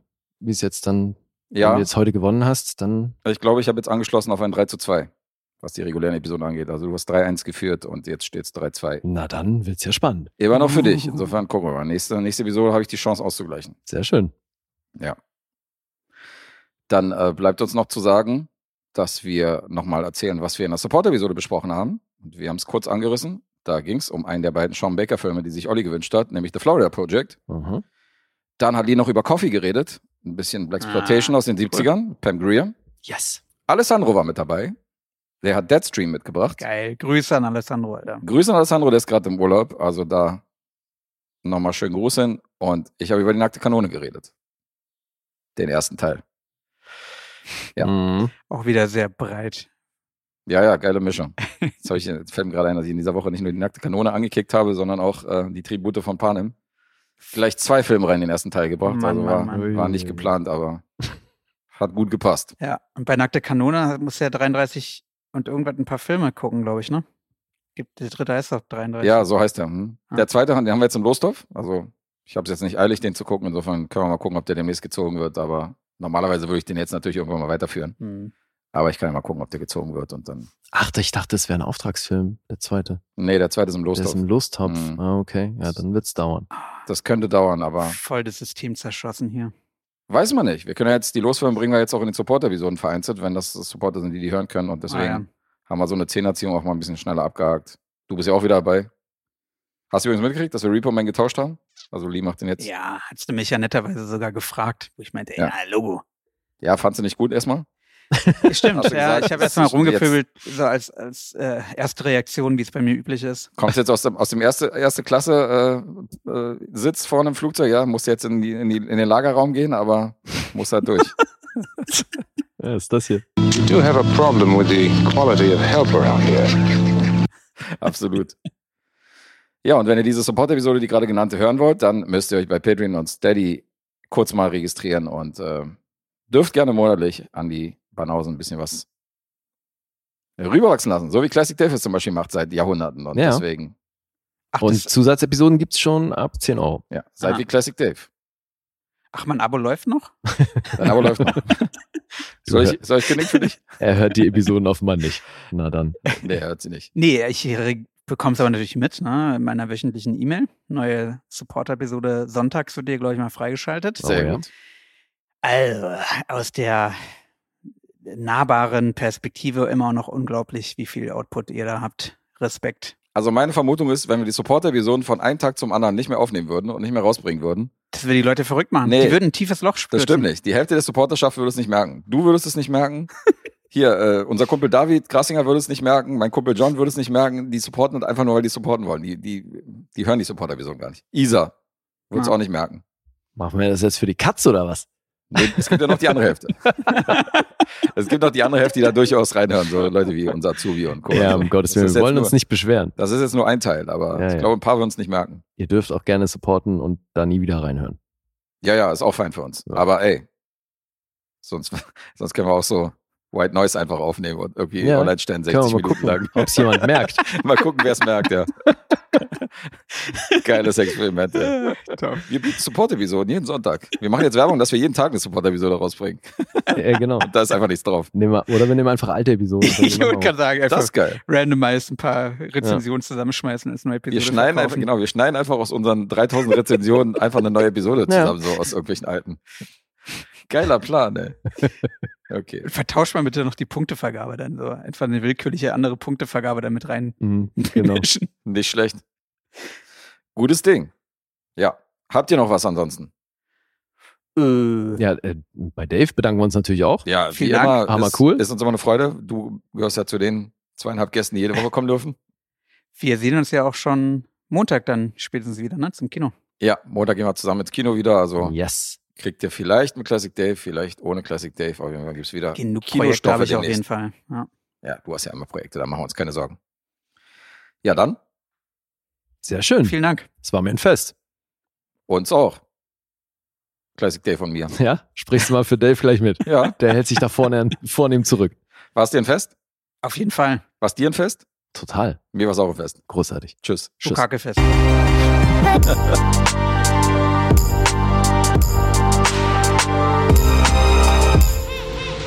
Bewegt Bild Banausen.